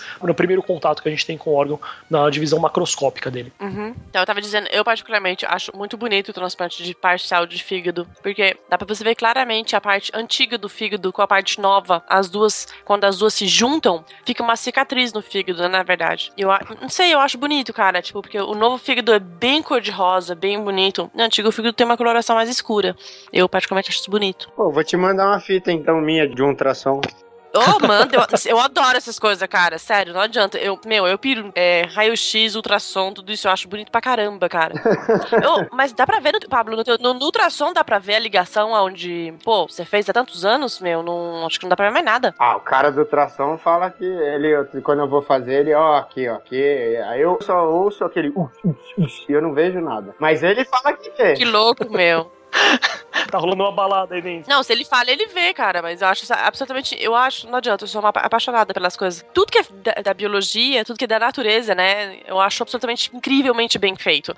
E o corpo humano é uma das coisas que me. Eu só acho lindo, acho maravilhoso quando você para pensar, acho a estrutura, a arquitetura, acho absolutamente. Meu, nada se compara ao corpo humano. E essas coisas de transplante eu piro, cara. O corpo conseguiu. Quando funciona, assim, no teu caso, pô, o corpo se adaptou de um jeito que ele. é- Ele. É porque o que eu, eu estudo, estudo muito imunologia, faz parte quando você faz micro. E o que eu estudo é que o corpo faz tudo para não aceitar nada. Então, quando é, há um transplante bem sucedido, pô, isso é uma coisa assim, eu, meu, é quase mágico, cara. É uma coisa muito, muito louca, assim, é uma adaptação do corpo. Ok, você tá dando imunossupressores, mas eu acho que, em parte, o corpo percebe que ele tem que aceitar esse, é, entre aspas, esse ser que não é dele, porque ele precisa dele para sobreviver. Eu acho que existe sim um entendimento.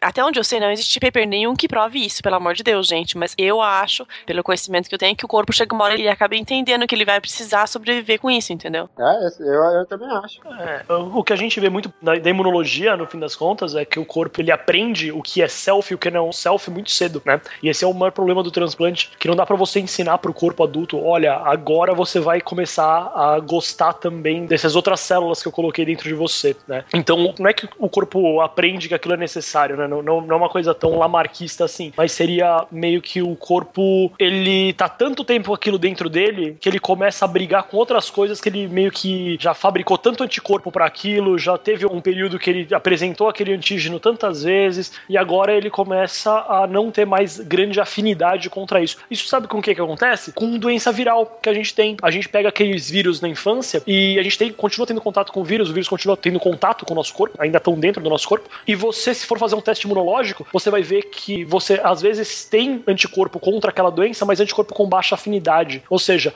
tá tanto tempo fabricando anticorpo para aquilo ali que já está fabricando anticorpo que não é um anticorpo ótimo contra esse vírus ou contra esse patógeno que estava em contato com você. Meio que o órgão transplantado também começa a funcionar assim. Ele já não tem mais tanta avidez para atacar. Ele fabrica um anticorpo que encaixa bem, mas não encaixa tão bem mais. Mas nem tanto. Logo depois do transplante, duas, três semanas depois do transplante, ele estava fabricando anticorpos excelentes para matar o órgão novo, né? Agora que o órgão novo já está mais velho, mas já está mais tempo dentro do corpo, o sistema imune ele meio que já está se concentrando em atacar outras coisas que estão sendo mais recentes e, portanto, tem um, uma importância química maior dentro da imunologia. Elas têm uma capacidade de despertar um funcionamento mais ávido do seu sistema imune. No fim das contas, acaba sendo isso. Teu corpo meio que cansa de atacar o órgão que foi transplantado e vai fazer outra coisa. É, até porque se ele não tá vencendo naquela frente, né, tentar fazer outra coisa. Se tá tanto tempo com aquele negócio dentro de você e ainda não morreu.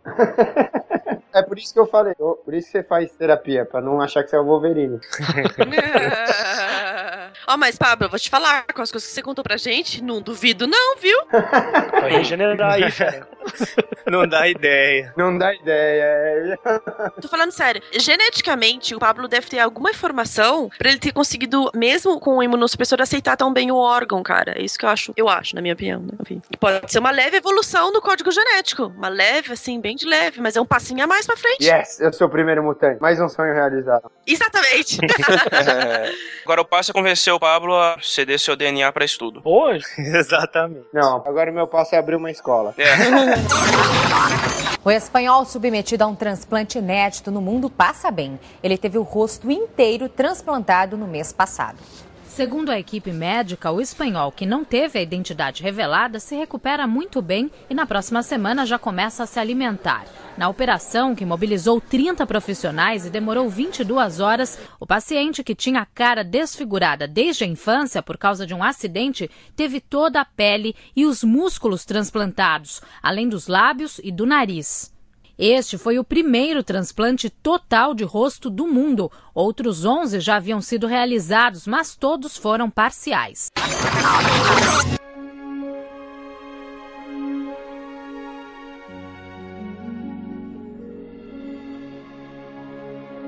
Pablo, quer aproveitar e contar pra nós a tua história desde o começo? Então, ó, desde o começo. Vamos lá. Eu nasci, Eu nasci em Recife. Aí todo mundo vai perguntar: ah, mas você é de Recife, sua família é de lá? Não, minha família não é de lá. Meu pai foi pra lá por causa da empresa dele e eu nasci lá, acabei nascendo lá. Uhum. E aí, como eu nasci lá, tal, beleza. É, aí, quando eu tinha um ano e meio, eu comecei a ter um- alguns problemas, né? Comecei a vomitar, comecei a ter uma aparência meio estranha. E aí me levaram no médico e falaram que eu tinha um problema problema de rim. Eu até doutor se isso é normal, assim. Acharam que eu tinha um problema de rim. Deu sorte que eles não estavam te tratando pra virose bacteriana, cara. Né? Virose bacteriana é perigosíssima, né? O perigosíssimo médico que diagnostica isso. É, então, mas mais ou menos, porque eles quase operaram meu rim sem precisar, né? Isso é, isso é super complicado, né? Nossa. Mas a gente vai ter que fazer um sidecast sobre qualidade de ensino médico, que vai ser é. outra conversa. Nós vamos chegar lá, né? A gente, infelizmente, vê muito médico com formação questionável, a gente vê muita gente. Tem gente que se engana mesmo, tem situação que você se engana, e tem vezes que simplesmente a pessoa não tem uma formação adequada para poder fazer um diagnóstico preciso, e isso acaba sendo muito ruim para muito paciente. É, então, porque nesse caso eu tive uma sorte do caralho, porque minha mãe bateu cinco minutos nela. Ela achou que o que eu tinha não era rim, pegou meus exames de lá e mandou pra minha tia aqui em São Paulo. E ela levou num cara que, acho que inclusive hoje em dia até faleceu, que era uma sumidade em rim, que era o Dr. Sami Arapi. Não sei se o Dr. Divago conhece. Sami Arap, eu não, não conheço. Era era um. Ah, sim, ele era do, do Sírio. Isso, isso mesmo. Sim. Aí ela, beleza, aí ela pegou esses exames, mandou pra cá, e aí esse cara olhou e falou: Ó, senhora, o que esse menino tem não é no rim, é no fígado. Traz ele pra São Paulo que eu vou te passar uma pessoa que pode cuidar dele. E aí passaram o nome da minha médica, que é que eu faço acompanhamento até hoje, que é a doutora Gilda. E aí eu vim pra, de Recife pra cá pra fazer acompanhamento no Hospital das Clínicas. Entendi. Ah, o Samerap ele era professor de urologia da USP. Sim, conheço ele, sim. Eu não, não tava ligando numa pessoa, mas sei quem que é. Sim. Isso mesmo, é isso mesmo, professor de urologia. Professor. Sam. Então, e esse cara foi quem meio que me salvou, assim, que iam operar meu rim lá na- em Recife. É, iam apurar seu rim, não ia achar nada e aí já viu, né? Aí eu iam brincar de operação, né? Iam abrir e ver o que que rola. É. É, não, isso é má medicina, né? Tem que tomar muito cuidado com esse tipo de coisa. Às vezes o pessoal não tem um diagnóstico preciso, não tem muita ideia do que tá fazendo e acaba tendo uma medicina. Não é nem um pouco legal quando isso acontece. Então, e aí a partir daí eu vim de lá pra cá, aí fiz acompanhamento minha vida toda no Hospital das Clínicas, que por mais bizarro que pareça, é o melhor hospital que eu já fui. Não, não em questão de infraestrutura, mas de médico, foi os melhores que eu vi. É, não é nem um pouco bizarro isso, né? O Hospital das Clínicas é um hospital quaternário super importante. Geralmente, médico, você vai num hospital em São Paulo, você vai num grande hospital, provavelmente você vai encontrar pessoal que também atua no Hospital das Clínicas, que atua na Santa Casa, que atua na Escola Paulista de Medicina. Geralmente você encontra o pessoal que atua nos grandes, os grandes, eu quero dizer, os hospitais caros e bonitos de São Paulo, né? É verdade, que a mesma equipe me atendeu depois no Sírio. Isso. É, e muitos desses médicos atuam no SUS, cara. No SUS do HC, do, da Santa Casa, do Beneficência Portuguesa, entendeu? Do Hospital da Mulher. Sim, é, o Pérola Byton, o Emílio Ribas, o Hospital do Câncer. Então, o que acontece é o seguinte: as pessoas têm costume de malhar o SUS, dizendo que o SUS não presta, que o SUS é isso, que o SUS é aquilo. Mas o SUS, quando ele funciona, ele funciona muito bem, entendeu? Muito bem. Do acompanhamento médico que a minha mãe faz no Beneficência Portuguesa pelo SUS, eu não tenho do que reclamar. Então, Meu, de todos os atendimentos que eu já tive no SUS, todos os atendimentos, todos que eu já tive no SUS, já fui operada, enfim, várias coisas, eu não tenho nada a falar. E quando eu falo isso no Twitter, tipo, mais de uma vez a gente teve gente que chegou a brigar comigo, não, porque tal familiar meu não conseguiu nada. Gente, eu não tô falando que ele é sem erro, eu não tô falando que ele funciona pra todo mundo. Tem bastante gente que não funciona, mas vamos lembrar, somos 200 milhões de pessoas. Gente, nós vamos deixar o Pablo contar a história dele ou não? Ô, ô, ô,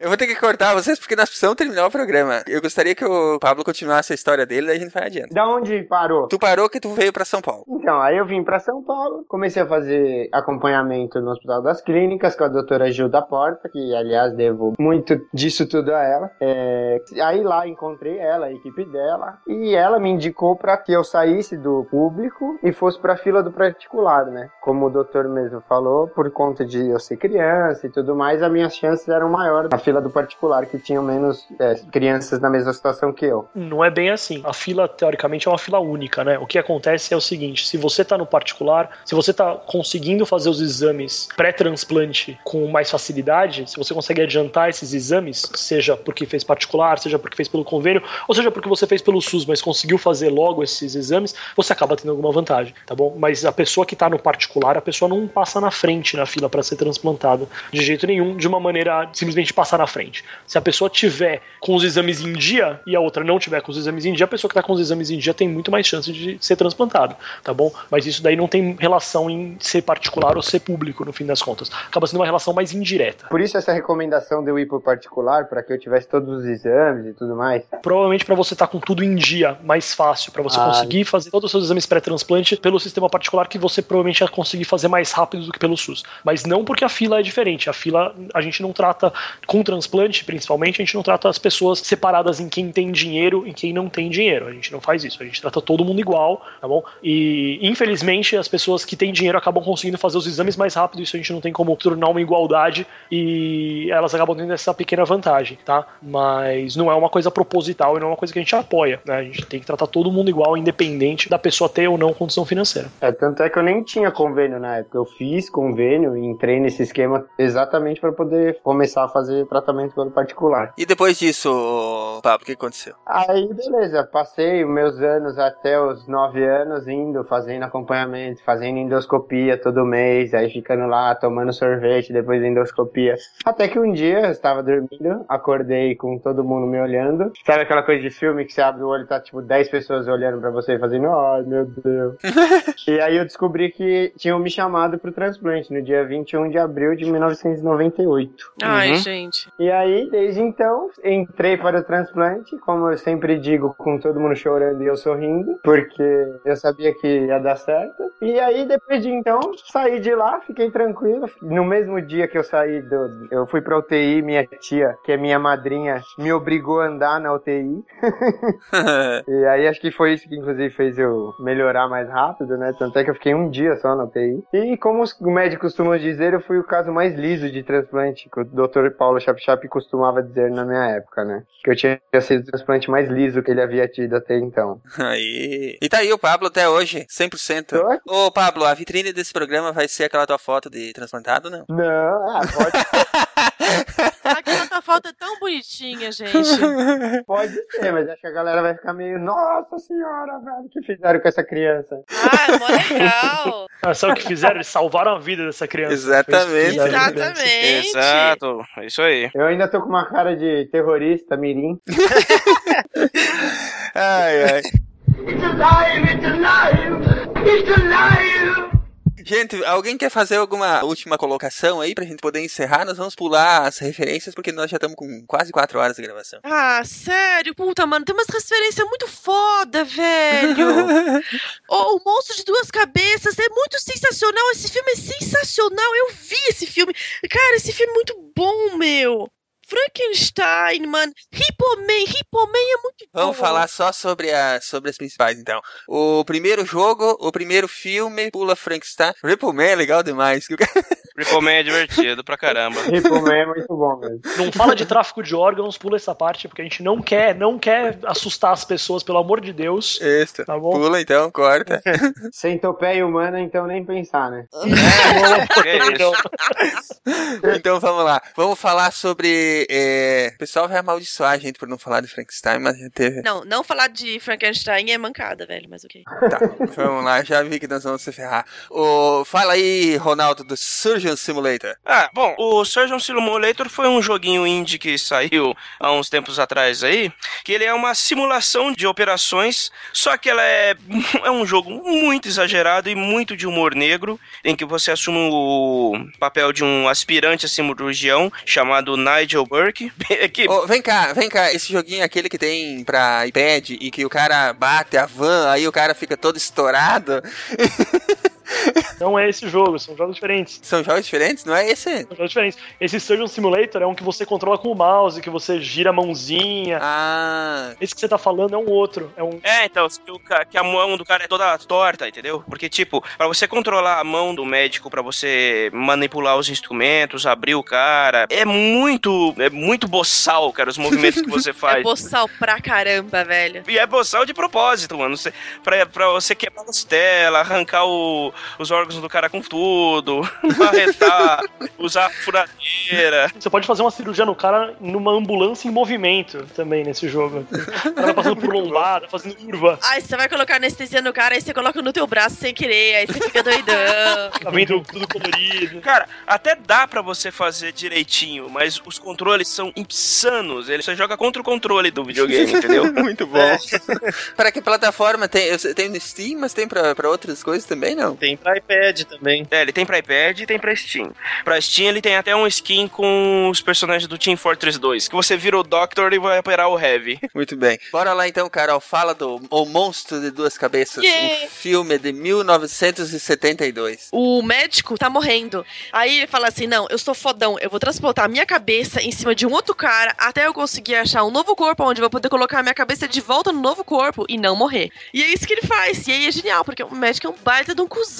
Aí o que acontece? Ele transporta a cabeça dele em cima de um cara e aí. O termo técnico é cuzão, é isso? É, exatamente. Eu gosto do amor que a Bel tem pela minha profissão. É, vai, vai ter algumas barulhos de censura nesse, enfim.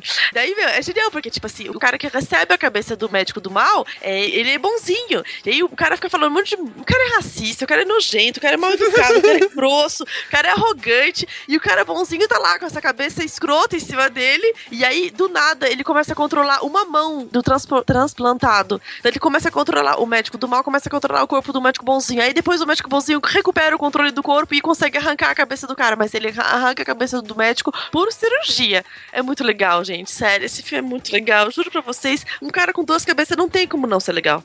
não tem como não ser divertido. E escroto ao mesmo tempo. Sim, super escroto. Quem vai falar de Frankenstein, 1931? It's alive! Esse de 31 é um clássico, até porque quem fazia o monstro era o Boris Karloff, né? Que imortalizou aquele visual da criatura. Com a testa larga, o cabelo quadrado. os- Aquele visual foi criado para aquele filme e foi imortalizado na identidade visual do monstro. Aquilo ali é, é imortal mesmo, né, cara? Você vai falar de uma fantasia ou de qualquer coisa relacionada a Frankenstein, a imagem que vem à cabeça é aquilo ali. Exatamente. É a caracterização do Karloff. Fora que depois ele fez a múmia também. Outro filme.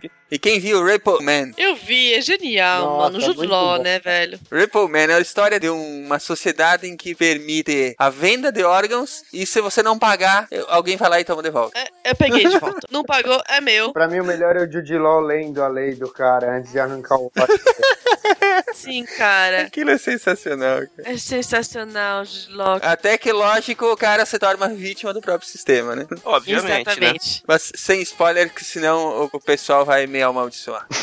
Esse filme é muito bom. Cara, eu vi esse filme umas duas vezes, meu. Sério, eu achei muito bom esse filme. O pior é que eu não conhecia esse filme e eu- a primeira vez que eu vi ele foi naquele tipo assim, zapeando pela TV. e Você cai no filme. Mas eu também. Looper tem um plot meio parecido com isso também, no fim das contas, né? Aquele filme Looper com o... razoavelmente recente. Ah, sim, Looper. Sim, sim, sim. Apesar de não girar em torno do transplante, meio que eles usam a- o argumento do transplante. Ah, tá, já sei qual que é. Uhum. It's alive, it's alive, it's alive. Muito bem. Ah, mensagem final. Sejam doadores. Exato. Sim. E usem filtro Sim. solar.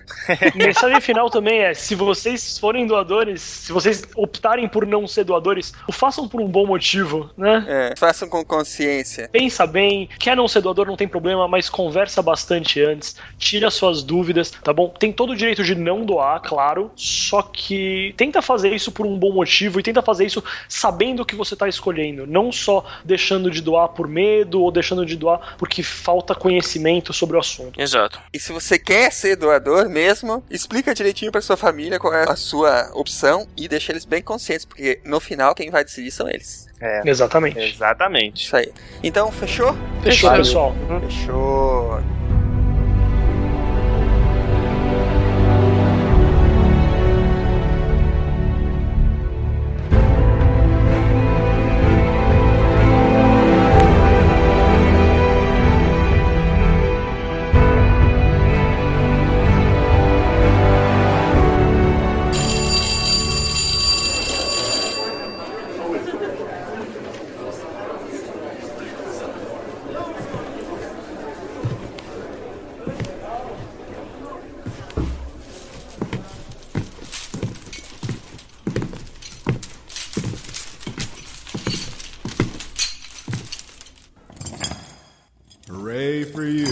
You,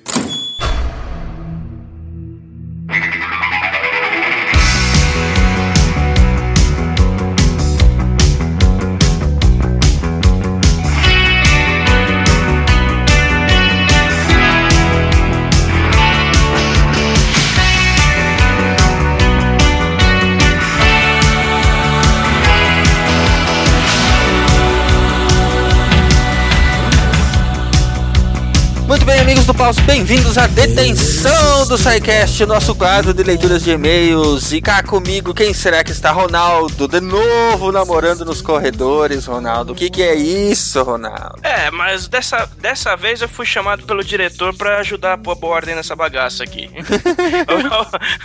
a, a última semana eu fui comport... A última semana eu me comportei direitinho, agora me colocaram do outro lado. Ganhou uma estrelinha Agora dourada, fui- né? É, foi corrompido pelo sistema. agora, agora tô do outro lado. Filho. Brian, o que, que você está fazendo na detenção, Brian? O que, você for- que, que você andou aprontando aí pelos corredores do colégio? Dessa vez eu não fiz nada. Nada, nada, nada. E não tem como provar que eu fiz. É, tá inocente, né? Como todos os condenados, tá inocente, seu humilhante. É o que todo mundo diz. Marcelo, o que, que tu fez, Marcelo? Andou andando de novo com aquela turminha, né? Os esquilos. É sempre, sempre. É, a gente tá sendo perseguido no colégio. Mas não vou, não vou dedurar ninguém. Vou ficar aqui sozinho. Não sou nenhum rato, sou um esquilo. Não gosto de ninguém. É, sou esquilo também. Então vamos direto aos nossos e-mails. Ronaldo, o primeiro é seu. You can't walk away now.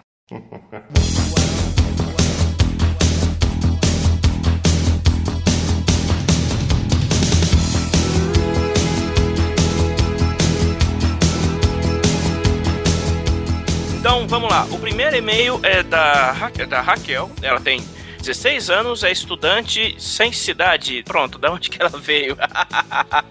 Ela veio de, ela veio de. Não, ela veio de tão, tão distante. Pronto. Vamos lá. E ela diz assim: Olá, olá, Raquel. Sou mais uma que completou a maratona. Ainda estou no ensino médio, faço um curso técnico em agropecuária em um campus do Instituto de um Instituto Federal. Instituto Federal da onde, filha? E a biologista. Será que é o e meu? A biologista está em quase todas as matérias do técnico. Seu podcast vem me ajudando em muitas, em muitas dessas áreas. Sou completamente apaixonada por história e continuem, portanto, continuem fazendo podcasts sobre o tema, que são meus favoritos junto com os dos transgênicos. Obrigada pelos risos e por toda a vergonha de rir sozinha no meio da rua ou do ônibus. Não por isso, Raquel, você ainda vai rir bastante no meio da à rua. vontade, Raquel. Olha só, a gente 16 anos já tá trilhando o caminho da ciência aí. O meu, meu, meu campus não tem agropecuária, mas o instituto tem agropecuária. Se fosse É. Catarina, é capaz de ser do mesmo. É, o pior é que ela não fala nem o estado, né? Ela fala do Instituto Federal, mas não fala se é de, de qual estado que é. Manda mais uma mensagem pra nós aí, Raquel, de onde você é, pra gente saber de onde que são os nossos ouvintes. E por enquanto fica o nosso abraço, né, gente? E o estímulo para que ela continue aí trilhando os caminhos da ciência Com e certeza. ouvindo o SciCast, né? É isso aí. Passando vergonha no ônibus na rua. Beleza. Um abraço então, Raquel. Vamos ao próximo. Brian, é contigo. Had enough and I want out! You can't walk away now.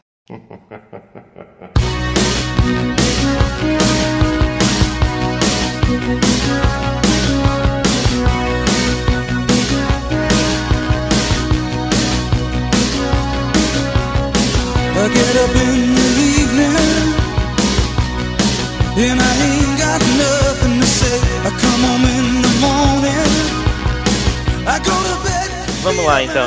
O próximo e-mail é do Gabriel Cavalheiro. Ele não colocou profissão, então eu vou ter que falar que ele é manobrista de tardes. Isso de tarde é ótimo. boa. Não colocou idade também, então a gente vai ter que supor que ele tem 900 anos, né? É um Time Lord. Tá praticamente na hora de regenerar já. Já. É. E é de Lençóis Paulista. E ele fala o seguinte: Bom dia. Bom Ó, dia. isso também é educadinho. Ele falou o período do dia em que ele estava escrevendo a mensagem. É isso aí. Muito bom o episódio de Doctor Who. Realmente uma das melhores, se não a melhor série que já feita. Mas gostaria de colocar um ponto. Quando é comentado sobre o barulho da Tardes, o Nick fala que é porque ela está viajando pelo tempo e espaço. Mas não é apenas por isso. No final da quarta temporada, no episódio Journey's End, quando o doutor vai rebocar a Terra de volta para o lugar, ele explica que aquela Tardes foi projetada para ser pilotada por seis pessoas. E como ele tem que voar ela sozinha, a TARDIS faz barulho. No caso, o Doctor fica como capitão e as Companions que pilotam a TARDIS. E tem uma outra, ele, ele termina o e-mail por aí, mas tem uma outra informação importante também. Na quinta temporada, a River Song, ela fala que ele, a TARDIS faz esse barulho porque ele deixa os freios puxados. Putz, grila. Cara, eu tava, eu tava me aguentando quando você, ele falou em rebocar a terra. Agora, freio de mão puxado na tarde, cara, essa foi demais. Não teve como aguentar. Pois é. Caramba. então, tem que ver o que, que é direitinho isso aí. Mas é, isso aí mesmo. Aquele gemido que, é- que ela dá lá é o orgasmo da tarde, então. Ah! Bom, gemidinho bizarro, então. Ah, meu Deus Ah, é. do céu. Acho que, que deu, deu de piadinha, gente. Deu de piadinha que já tá tarde. Antes tarde do que nunca, né? Meu Deus. Piadas infames com, com tardes, né? E foi, foi um milagre que ele não escreveu no começo do e-mail. Boa, boa tardes. Boa tarde. Porra, ele perdeu a piada. Perdeu a piada. Perdeu a piada. Beleza, Gabriel. Depois dessa imensa quantidade de trocadalhos, vamos ao próximo e-mail que é contigo, Marcelo. You can't walk away now. Shot to the heart, and you're too late, darling.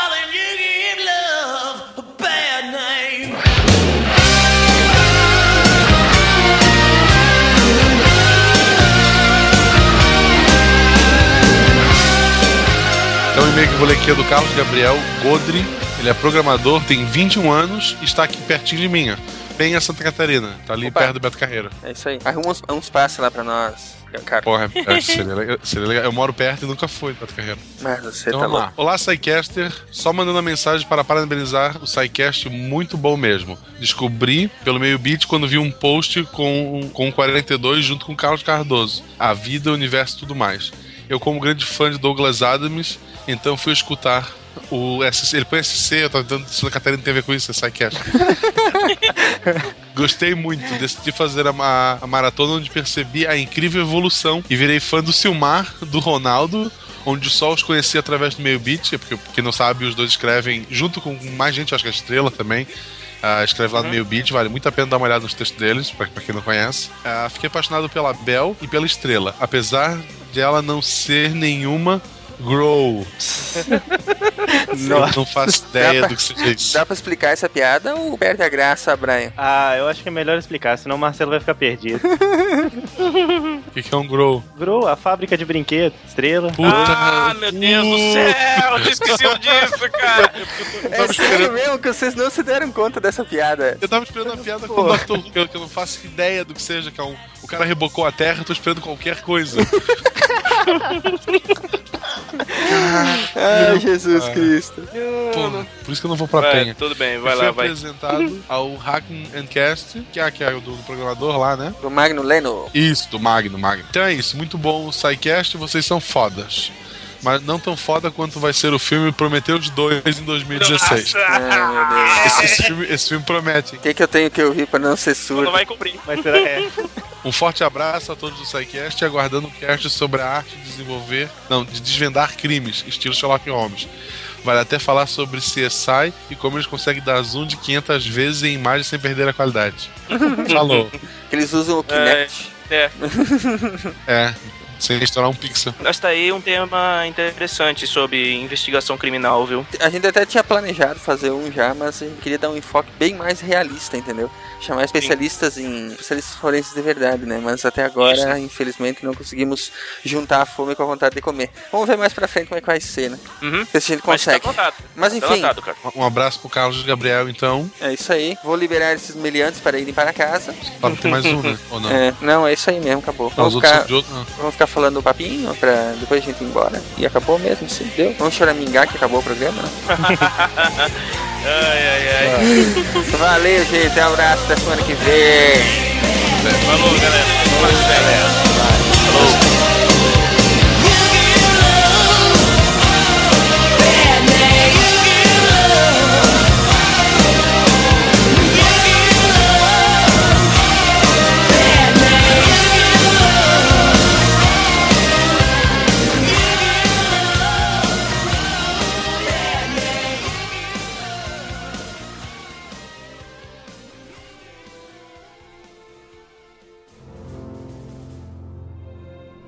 Se a ciência não for divertida, então alguma coisa é errada. Tem que ser divertida, a coisa mais divertida que tem é a ciência.